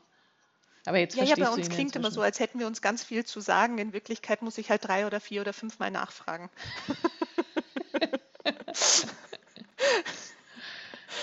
ja, aber ja. ist auch okay. Sehr schön. Und dann wart ihr also tatsächlich zusammen nach dem 12.06.2004, ja. ab dem Punkt. Ja, also es war unser erstes Date. Genau, also irgendwann einen Monat später oder so haben wir gesagt, ja, also wir sind jetzt ein Paar. Wir gehen jetzt miteinander. Genau. 2004, das genau. ist ungefähr 20 Jahre her. 16, 16 Jahre. Jahre her, genau. Und dann ist es also mit 30 ungefähr. 17 Jahre, ja genau. Ein Tag nach meinem 30. Geburtstag. Und ich habe immer gesagt, weil irgendwann, ich wollte ja mal Kinder haben und ich habe immer gesagt, Geburtstag den Mann fürs Leben nicht kennengelernt habe, dann höre ich auf mit dem Leben. Und dann konnte ich aber nicht aufhören an meinem 30. Geburtstag, weil ich hatte ja ein Date am nächsten ja. Tag. Was ein ja. Glück, oder? Damit Sonst hättest du war das Thema wieder gegessen, genau. Sonst hättest du noch schnell zu deinem Geburtstag Selbstmord machen müssen. Was irgendwie, es hat ja nichts, ist so schlecht, dass es nicht auch was Gutes hätte. Es macht sich natürlich gut auf so einem Grabstein, ne? Wenn man dann wirklich gleich ja, genau. sagen kann, da schreibt man einen hin, 11.06. und dann kann man so einen Untersch also so einen Wegstrich machen und dann 1974 und einen anderen Strich 2004. Mhm. Und Vier. dann mhm. ist es irgendwie klar. Ne? Alle müssen sich nur ein Datum merken. Man ja. muss sich überlegen, ob man jetzt den Todestag genau, feiert oder den Geburtstag. Optimal. Also es hat schon echte, echte Vorteile, ja. Aber, hm, tja, naja, ich meine, noch ist Polen nicht verloren. Ja. Ne? Also die Option bleibt ja. Naja, 30 wäre die nimmer mehr. 30 wirst du vermutlich nicht. Aber vielleicht funktioniert es auch mit dem 60. Nein. Ah, ob ich es mir dann noch antun will, das wird ja immer anstrengender mit dem Alter. und das ist natürlich, jetzt hast du tatsächlich auch ein Kind und verpasst dann natürlich vielleicht auch Enkelkinder ja. und so Kram. Nee, das wollen wir ja nicht, nein. Ah, ja. Das passt schon so, wie mhm. es ist. Ja, ein Glück. Also sonst hätte ich jetzt vielleicht auch, weiß ich nicht so genau, wie das bei deiner Mutter angekommen wäre, wenn die den Podcast hört und du dann schon Selbstmord gemacht hast oder so, dann würde die mir vermutlich sagen, äh, Tinka, du bist schuld. Ja. Ich meine, wie kann man denn so darauf eingehen? Das war doch nicht, doch, war doch nicht pädagogisch wertvoll, was du dann gemacht hast. Ja. Naja, ich bin ja noch verheiratet, also es ist ja nicht so. Du bist ich, noch verheiratet, willst du dich scheinen lassen? Es hat sich ja nichts geändert. Ja, ja, Nein, es hat sich ja nichts geändert. Und jetzt kannst du, du kannst es mir ruhig sagen, wenn ja. du dich trennen willst. Ne? Wir sind ja unter uns. Ich sag's nicht weiter. Ja, ja, genau, es hört ja keiner. Nein. Na, und das Ganze nochmal von vorne anfangen mit jemand anders, es wird ja nicht besser. Nee, das stimmt. Nee, nee, das glaube ich auch. Nee, das glaube ich auch. Das glaube ich auch. Sag mal, es ist schon gut so, wie es ist. Was ich eigentlich, was mir noch so eingefallen ist, ähm, ist Uwe eigentlich wirklich dein Vater? Nee, ne? Oder? So richtig? Nee, der ist mein genau. Stiefvater. Genau. Also er ist, er ist mein richtiger Papa. Ja, ja. Aber es ist immer so gewesen, dass ich immer gesagt habe, den Titel Papa kriegt man nicht durch eine Samenspende, ja. sondern den muss man sich verdienen. Und mein Papa. Und ja, nein, mein biologischer Vater ist Gerhard und genau. wohnt irgendwo in Kassel. Aber ich habe zu ihm gar keinen Kontakt, nur zu seiner Frau. Ach, ist ja ähm, lustig. Und ja. Nur zu ja, sie ist, ich sage immer, ich habe zwei Stiefmütter und sie ist eine von den zwei Stiefmüttern. Und mit ihr habe ich mich auch schon, als wir Kinder waren, immer gut verstanden. Und welche, wer ist die zweite? Die zweite ist von meiner Stiefschwester, die Mutter. Äh, von deiner Stiefschwester? Also vom U Uwe, so. erst, die Uwes erste Frau. So. Die haben ja auch ein Kind zusammen. Und zu der haben wir Kontakt, seit sie 18 ist. Vorher durfte ja mein Vater keinen Kontakt zu ihr haben. Ja. Und dann wurde, er, wurde sie 18 und dann hat er den Kontakt aufgenommen zu ihr. Und seitdem haben wir halt auch zu ihr Kontakt. Und ich, ja, und der Abschied damals, der erste war, ja, also Tina, du darfst jederzeit wiederkommen. Du musst auch nicht darauf warten, dass dich die Katrin mitnimmt. Du darfst auch ohne ja. sie kommen. Ja. ja. Jetzt, sage ich immer allen, ich habe zwei Stiefmütter aber wenn die, und einen Stiefvater. Aber die, die, also die Stiefmutter, sage ich mal, diese Stiefmutter, Stiefmutter Nummer eins, oder weiß ich nicht so genau, wie du die nennen willst, also die Uwe-Stiefmutter, das ist doch dann aber diejenige, die auch verboten hat, dass Uwe Kontakt zu seiner Tochter aufnimmt, oder?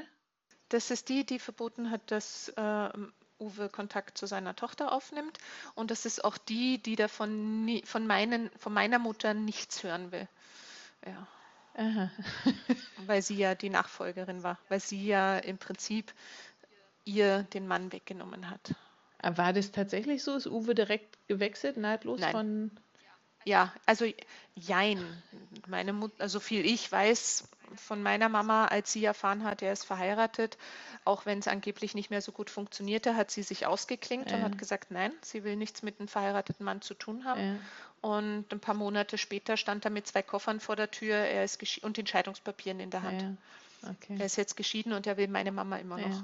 Ja. ja. Und dann, hm, verstehe. So war das damals. Ja. Also die Mama ist nicht ist indirekt natürlich ja, dafür verantwortlich, weil mein Vater das zum Anlass genommen hat, aber sie selber hat dafür nichts getan, um Außer. Verantwortung übernehmen zu müssen. Ach, das ist schon schwer mit der Liebe. Was ist mit dir und der Liebe? Ähm, Davon ist nichts erwähnt worden in nee, eurem Podcast, stimmt. außer dass ich vermute, dass du mit dem Vater der Kinder nicht mehr zusammen bist. Ja, genau. Also das ist ja, genau, ich habe ja zwei Kinder, nämlich den Hagen und mit dessen Vater. Die Sophie. Genau, Hagen und Sophie. Ja, und den kenne ich noch. Den Peter, den kennst du. Hagens Vater kenne ich. Genau. Genau. Und genau, also von dem sind wir, also bin ich ja getrennt schon seit ewigen Zeiten sozusagen, also seit 14 Jahren. Ähm, Genau, das ist also ganz normal, sage ich mal. Und äh, dann hatte ich den Micha, das ist der Vater von Sophie.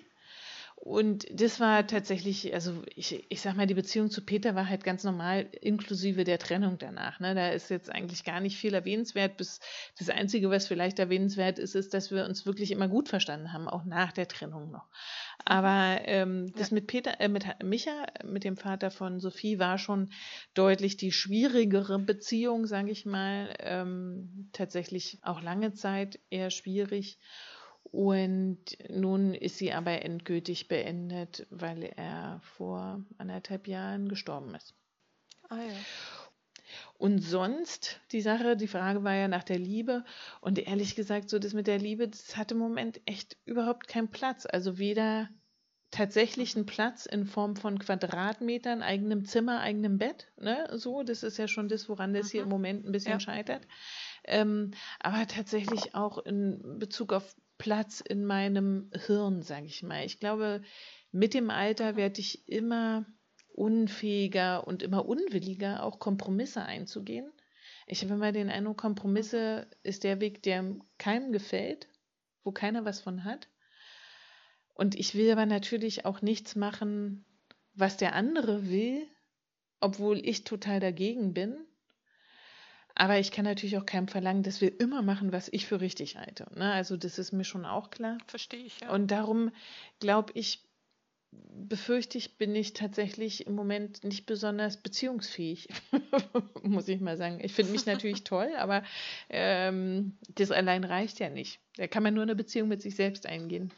Und darum, aber da das im Moment auch platzmäßig überhaupt nicht passt, spielt es echt im Moment gar keine Rolle. Und ich habe auch gar keine Kapazitäten ja. frei. Irgendwie so mit Homeoffice und Homeschooling.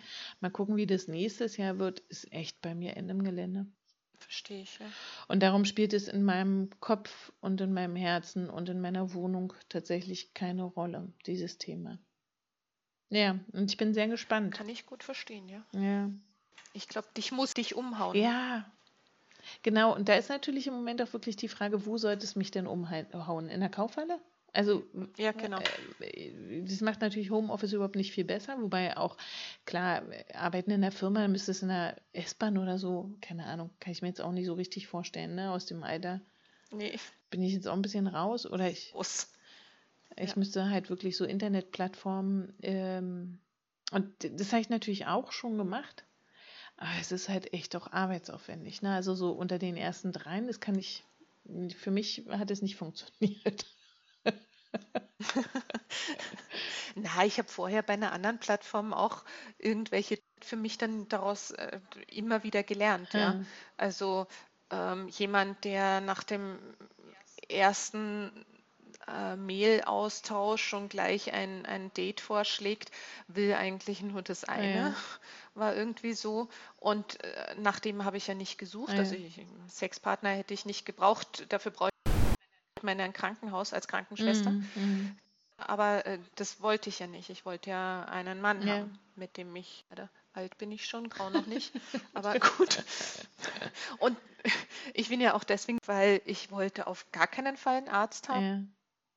Ja. Und OP-Schwestern männliche gibt es kaum und wenn, also zumindest in Österreich ja. gewesen. Dann gibt es noch die OP-Assistenten. In Deutschland machen es die OP-Schwestern ihren Job mit, so die Patienten auflegen, lagern und so. Das machen die OP-Schwestern in Deutschland, glaube ich, mit. Aber in Österreich gibt es eine eigene Berufsgruppe dafür. Ja. Und die arbeiten am Patienten echt so eklig, dass ich mir gedacht habe, nee, das will ich nicht so. Händen, mit denen er vorher den Patienten angegriffen hat, ohne Handschuh, ja. mich zu Hause angreift. Damit war das nie ein Thema jemand von der Arbeit. Und sonst hatte ich ja nichts. Ich habe ja immer nur gearbeitet. Ja, klar. Ja, ja, genau. Oder bin ins Fitnessstudio Sport machen gegangen. Mhm. Und damit war die Bilder im Fitnessstudio wollte ich auch nicht haben. Also ja. war das auch kein Thema. Ja, ja, genau. Ja, dann blieb nur das Internet, nachdem ich auch nicht so der Fortgeh-Typ war. Ja. Ja, nee, ich habe das ehrlich gesagt so für, äh, für eine tatsächliche Partnersuche noch nie probiert. Bei mir ging es dann tatsächlich so um den, ähm, um den, um den Sex halt einfach und da bist du natürlich da relativ, also mhm. also das ist ja gar kein Problem, da findet man halt immer irgendwen. Okay. Ähm, genau. Und für mich war das damals auch voll okay, also das war, war eine gute Zeit und brachte genau das, was ich wollte. Ich habe mal, ähm, ich habe mal tatsächlich über Parship so eine Auswertung gemacht. Da bekam man halt auch so Fragen gestellt und musste die natürlich beantworten. Und dann haben sie einem gesagt, was für ein Typ mhm. Mann man sucht oder so ähnlich. Ich weiß nicht mehr, es ist schon eine ganze Weile her, dass ich es gemacht habe. Und ähm, da hat damals Parship gesagt, ja, sie wollen so wenig Nähe, dass die Frage ist, ob die Beziehung wirklich das Richtige für sie ist. ich gedacht, okay, da war ich gerade mit Peter verheiratet. Äh, der war Oh, schön. Das war nur so, da kam das mit Parship ganz neu auf und die haben gesagt, boah, wir machen so einen Psychotest und dann wissen wir ganz genau, wer zu Aha. euch passt irgendwie. Und ich dachte, boah, ist spannend. Ich mag Tests gerne ja. und ähm, den Aha. muss ich machen. Also das war, ich suchte gar keinen, sondern war eigentlich gut versorgt. Ja, und dann kam dabei raus, ja, und dann dachte ich, darum passt es vermutlich mit Peter eigentlich noch ganz gut, weil der ja auch so viel unterwegs war. Ne? Der war ja, der hat ja Drachenboot gemacht ja. und ist dann halt immer zu irgendwelchen genau. Waldmeisterschaften genau. oder ins Trainingslager gefahren. Und ähm, ich war wirklich viel Zeit quasi gar nicht in der Beziehung, sondern alleinerziehend. Und vielleicht passte das deswegen noch ganz gut irgendwie. ja. ja, aber natürlich mit diesem, mit diesem Satz im Ohr von so, so was hoch anerkannten, psychologisch äh, vollkommenen wie Parship. Besonders wertvoll. genau. Ja. äh, denke ich mir natürlich auch, ja, wahrscheinlich haben die recht. Und halt, wie gesagt, ich merke natürlich auch, dass halt diese Ansicht, Kompromiss ist immer ein Verlust für beide oder ein Verlieren für beide, echt nicht beziehungsgeeignet ist, ne? Weil da ja dann wirklich die Frage ist, mhm. ja gut, okay, wenn kein Kompromiss, was dann? Ne? Was ist die Alternative dazu? Und ehrlich ja. gesagt, ich kenne keine. Also die Alternative ist ja. die einzig für mich mögliche. Und selbst mit der wäre ich nicht glücklich. Wir machen immer das, was ich will. Ne? Also selbst mit der wäre ich natürlich nicht ja. glücklich, weil ich brauche halt auch die Reibung und ich will mit dem Kopf gegen die Wand gehen. Das regt mein Mann immer so auf, weil ich diskutiere gern um des Diskutierens ja, genau. Willens, weil das macht mir wahnsinnig Spaß ja. zu diskutieren. Ja. Und er ist so ähm, harmoniesüchtig, sage ich mal. Und den macht es wahnsinnig. Und die Katja ist genauso, die macht es auch wahnsinnig, wenn ich mit, mit dem Werner anfange zu diskutieren.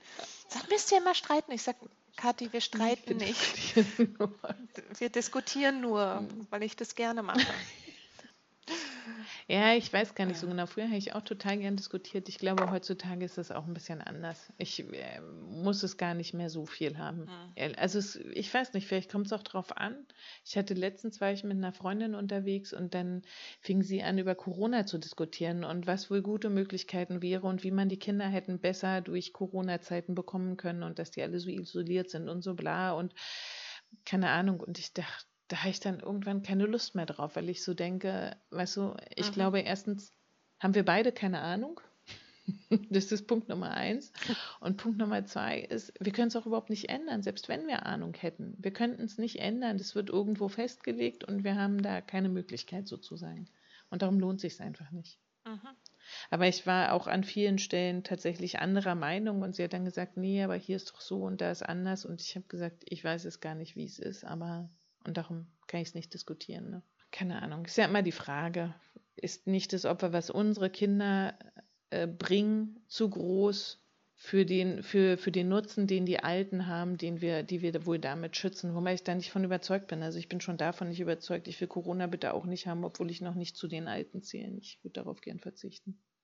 Ja, wobei ich, ich, ich mal äh, eigentlich sag ich, oder ich habe zu dem Thema gesagt, ich meine, ich bin ja auch geimpft, aber ähm, ich habe zu dem Thema gesagt, sinnvoll wäre letztes Jahr schon eigentlich im März gewesen, die Risikogruppen ähm, zu Hause zu lassen.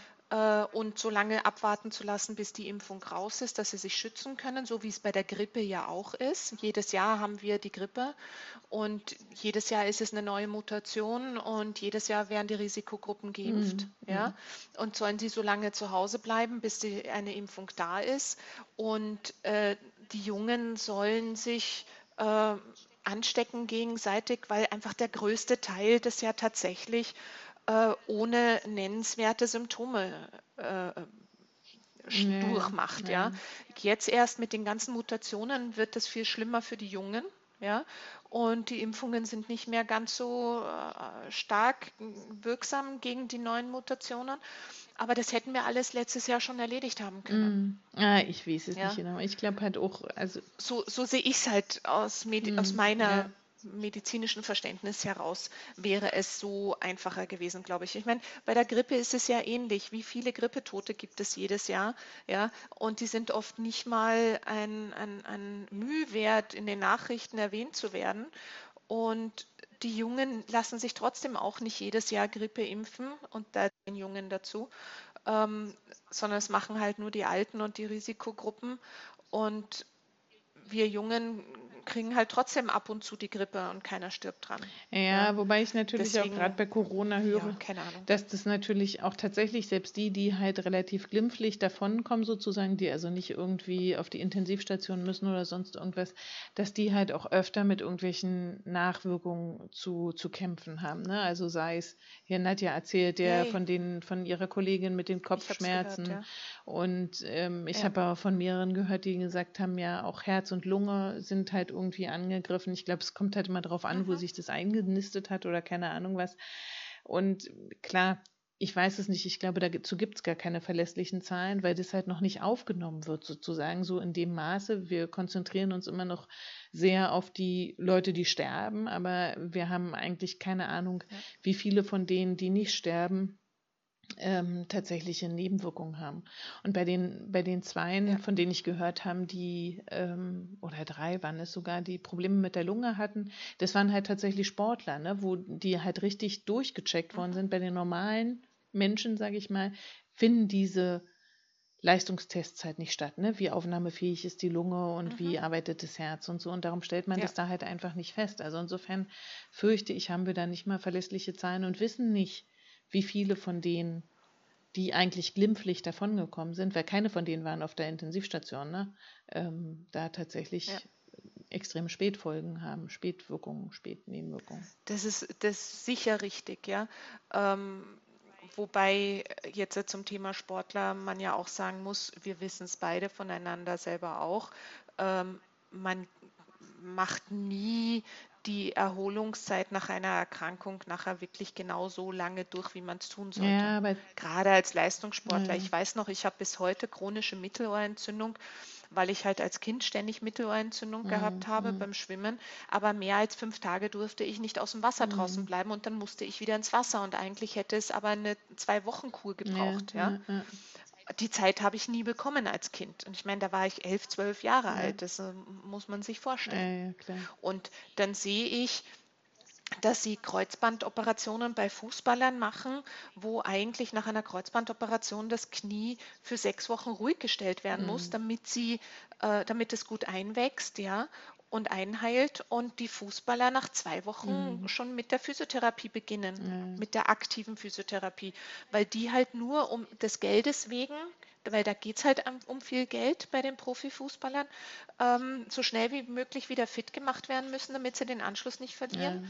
Ja. Und äh, das Geld reinkommt. Und das finde ich so schlimm, weil das ist ja auf kurzfristig gesehen.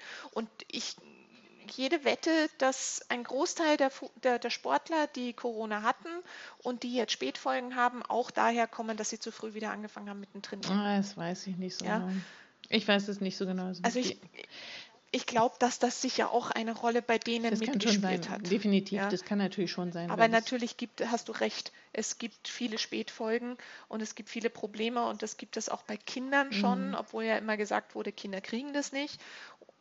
Aber ja. ja, genau. Deswegen bin ich froh, dass es die Impfung gibt und auch die Katja wird geimpft werden im August, wenn, wenn, wenn dann die Kinder dran sind mhm. bei uns. Ja. Ja, ja, es ist halt, es ist das Problem, finde ich wirklich mit Corona, ist, dass man halt so viel einfach nicht weiß. Ne? Also bei bestimmten Sachen, ich meine, wenn ich diese ganze Reise bis hierhin sozusagen vom Corona-Anfang bis jetzt, ist halt voller Irrwege und Irrglauben. Ne? Wir gehen davon aus, dass halt das durch Schmierinfektionen, also nicht die Griffe anfassen und so weiter. Ach nee, doch nicht. Ist doch halt mhm. viel mehr über Atemluft. Also Masken sind doch sinnvoll irgendwie. Ja. Ne? Welche Masken sind sinnvoll? Ja. Also das sind ja alles so Sachen, man hat einfach keine Ahnung und natürlich, man geht immer von den Sachen aus, die so sind wie irgendwas, was man schon kennt. So funktioniert einfach Lernen. Mhm. Ähm, und oft funktioniert es natürlich auch gut, aber klar, wir müssen damit leben, dass es alles nur Annahmen sind, sage ich mal. Also, dass wir es nicht wirklich wissen. Ja. Und dass da natürlich ein paar Fehlannahmen ja. dabei sind. Und dass bei vielen Sachen, wo man Sachen weiß, einfach die Aufklärung schlecht ist. Ich ja. sage nur AstraZeneca-Impfstoff. Ja, ja. ja, weil es ist mittlerweile klar, dass äh, AstraZeneca die gleichen hat wie Pfizer zum Beispiel. Mhm. Ja, und auch die gleichen Todesfallzahlen. Ja, mit den gleichen Ursachen dafür nach Impfung. Ja. Ähm, nur, dass bei AstraZeneca halt bei der, nach der ersten Impfung die Nebenwirkungen besonders stark sind, während sie bei Pfizer nach der zweiten ja, ja, sind. Genau. Aber von Pfizer redet kein Mensch, nur von AstraZeneca, mhm. weil das eine politische Entscheidung genau, ist. Halt ja? Und das macht es so, so schade. Ich habe heute früh Laura's Pod, also den, den Podcast mit Laura gehört. Und ich meine, ich finde es das cool, dass sie gesagt hat, ja, AstraZeneca und das, das nehme ich, weil ähm, ich muss ja nur wissen, bei welchen Nebenwirkungen muss ich hellhörig werden und ins Krankenhaus mhm. fahren. Mhm. Finde ich super. Mhm. Aber die Aufklärung hätte schon viel früher geben müssen und die müsste es meines Erachtens auch bei allen anderen Impfstoffen ja, geben. Ja, ja. Da bist du tatsächlich also, mir voraus. Die meisten wissen gar nicht, ja, ich, ich weiß, also bei uns haben es die Krankenschwestern stationsweise geimpft. Ja. In, den, in den Krankenhäusern in Wien stationsweise. Erste, zweite Impfung, damals noch Pfizer am Anfang. Ja. Und nach der zweiten Impfung mussten sie Stationen sperren, weil die ja, alle mit Nebenwirkungen flach lagen. Und sie den Betrieb nicht aufrechterhalten konnten. Ja? Aber es wurde nie darüber geredet. Was auch abgefahren so ist, weil das kann man ja, betrifft. das ist ja nur eine organisatorische Sache sozusagen. Ne? Also, ja, genau. Ja. Ja, ja, ja, klar. In einem unserer Kranken drei Tagen hintereinander keine Kinder zur Welt kommen, möglichst, weil die Hebammen alle am gleichen Tag ihre zweite hm, Impfung gekriegt haben. Ja. Völlig schwachsinnig. Haben sich die Kinder nicht dran gehalten? Also ich meine, kann man ja mal sagen, äh, weißt du, das Ahnung. ist doch wirklich ganz im Ernst. Da kann ja, man genau. doch mal ein bisschen mitarbeiten. Bleibst drin, bleibst drin. Man, ja, genau, erwarten. Ja, oder? Also, ob ja, nur heute oder ist morgen. ja auch zu ihrem Guten.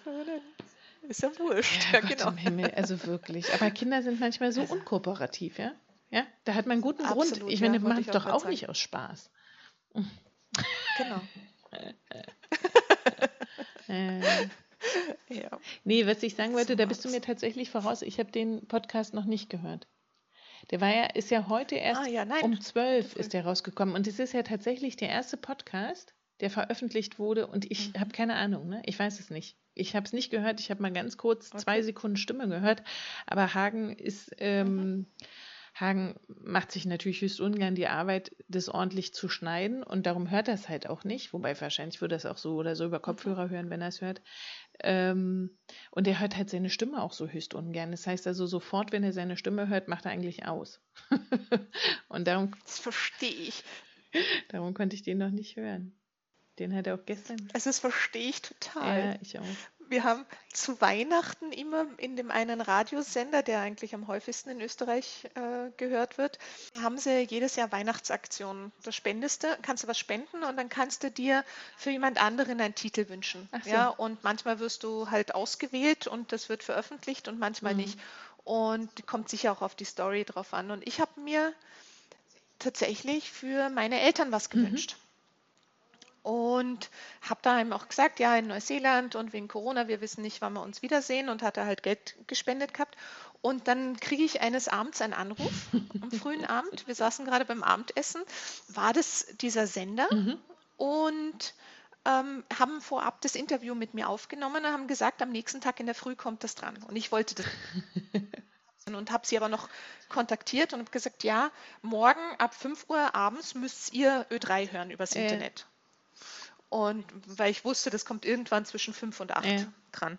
Und ich war gerade bei meinem Training, ich trainiere zu Hause eigentlich seit Corona, jeden Tag in der Früh und war gerade bei meinem Training und im Hör nur so im Hintergrund, Radio rennt, höre im Hintergrund Story und dann höre ich schon eine Stimme und ich denke mir, bin ich das jetzt oder bin ich das nicht? ich kam tatsächlich zu spät, um das aufzunehmen weil die Mama und ich hatten zeitgleich hatten wir unser Training. Wir machen das beide online und da zweimal in der Woche sehen wir uns dann halt auch. Und sie, der, der Papa. Und ich wollte ihnen das aufnehmen und dann habe ich Ö3 kontaktiert und gesagt, ja, ich brauche das, ja. für, um das meinen Eltern zu schicken und so. Ne? Ja, also ich habe meine Stimme nicht erkannt am ja, ja. im Radio. Genau. Ja. Das ist schon musste das dann online nachaufnehmen, damit ich Ihnen das schicken kann. Ja. Wobei der Papa das tatsächlich live gehört hat. Und der hat mich auch an der Stimme komischerweise ja, erkannt. Klar, die anderen, nicht, warum ja, ja, die anderen hören dich halt, du hörst dich halt nie. genau, ja, das ist ganz klar. Was macht ihr denn da für Training? Ein Krafttraining. Also die, die Eltern haben seit vielen Jahren, die Mama macht ja Outträgerpaddeln. Ja und die hat seit vielen Jahren als Unterstützung eine Personal Trainerin, Boah. die Anna. Boah. die auch schon mein Knie gerettet hat. Okay. Und also die hat es mit ihren Übungen geschafft, dass ich mit meinem kaputten Knie auch immer noch Skifahren gehen kann und so, schmerzfrei. Ja. Ja, ich muss halt nur immer dran denken, die Übungen zu Ja. machen, die Kraftübungen für mein Knie. Und die wollten mir ja vor sieben Jahren schon nichts. Und ich habe gesagt, mit 40 bin ich zu jung dafür. Mhm. Und die Anna kriegt es eigentlich immer hin, wenn ich ein Problem habe. Ja, und also ich war in Neuseeland oft und dann war sie auch meine Tra Trainerin vier Wochen lang immer, wenn ich Ja. dort war. Schreibe ich ihr und dann schickt sie mir. Und mit Corona hat es begonnen, dass sie, also in dem Fitnessstudio, wo meine Eltern trainieren, ähm, macht sie dreimal in der Woche eine Kraftklasse, also so eine Gruppe, Gru Gruppentraining mit Krafttraining. Und die Mama hat immer geschwärmt. Und wenn ich in Neuseeland war, bin ich auch immer mit hingegangen zu der Stunde Ja. mit der Anna. Und mit Corona-Beginn war bei denen ja auch Fitnessstudios zu. Und die hat das Ganze über Zoom online angeboten. Okay. Und nachher hat sie mit dem Fitnessstudio vereinbart, dass Leute, die außerhalb von Oakland wohnen und trotzdem daran teilnehmen wollen, Mitglied in dem Fitnessstudio werden, zu einem niedrigeren Beitrag als die, die dort leben und jedes, jederzeit trainieren Ja. können und dafür dann eben dreimal in der Woche an diesen Online-Klassen teilnehmen können Ja. von der Anna. Ja. Und das mache ich halt. Dreimal in der Woche, weil die Mama hat mir das, diese Mitgliedschaft zu Weihnachten Mhm, geschenkt letztes mhm. Jahr, schon vorab im November. Als sie wird, hat sie sofort gesagt, ja, schenke ich dir zu Weihnachten. Mhm. Und ähm, seitdem bin ich dreimal in der Woche, also zweimal in der Woche live. Da ist halt zur schlechtesten Zeit halb sechs Uhr in der Früh. Momentan ist es halb acht Uhr in der Früh.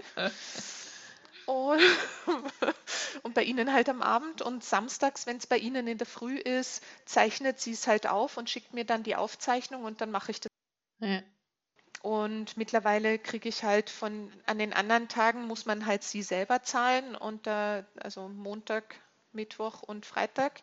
Und da kriege ich jetzt mittlerweile ihre Klasse auch Montag, Mittwoch, Freitag. Also mache ich so fünfmal die Boah. Woche Krafttraining, eine Stunde.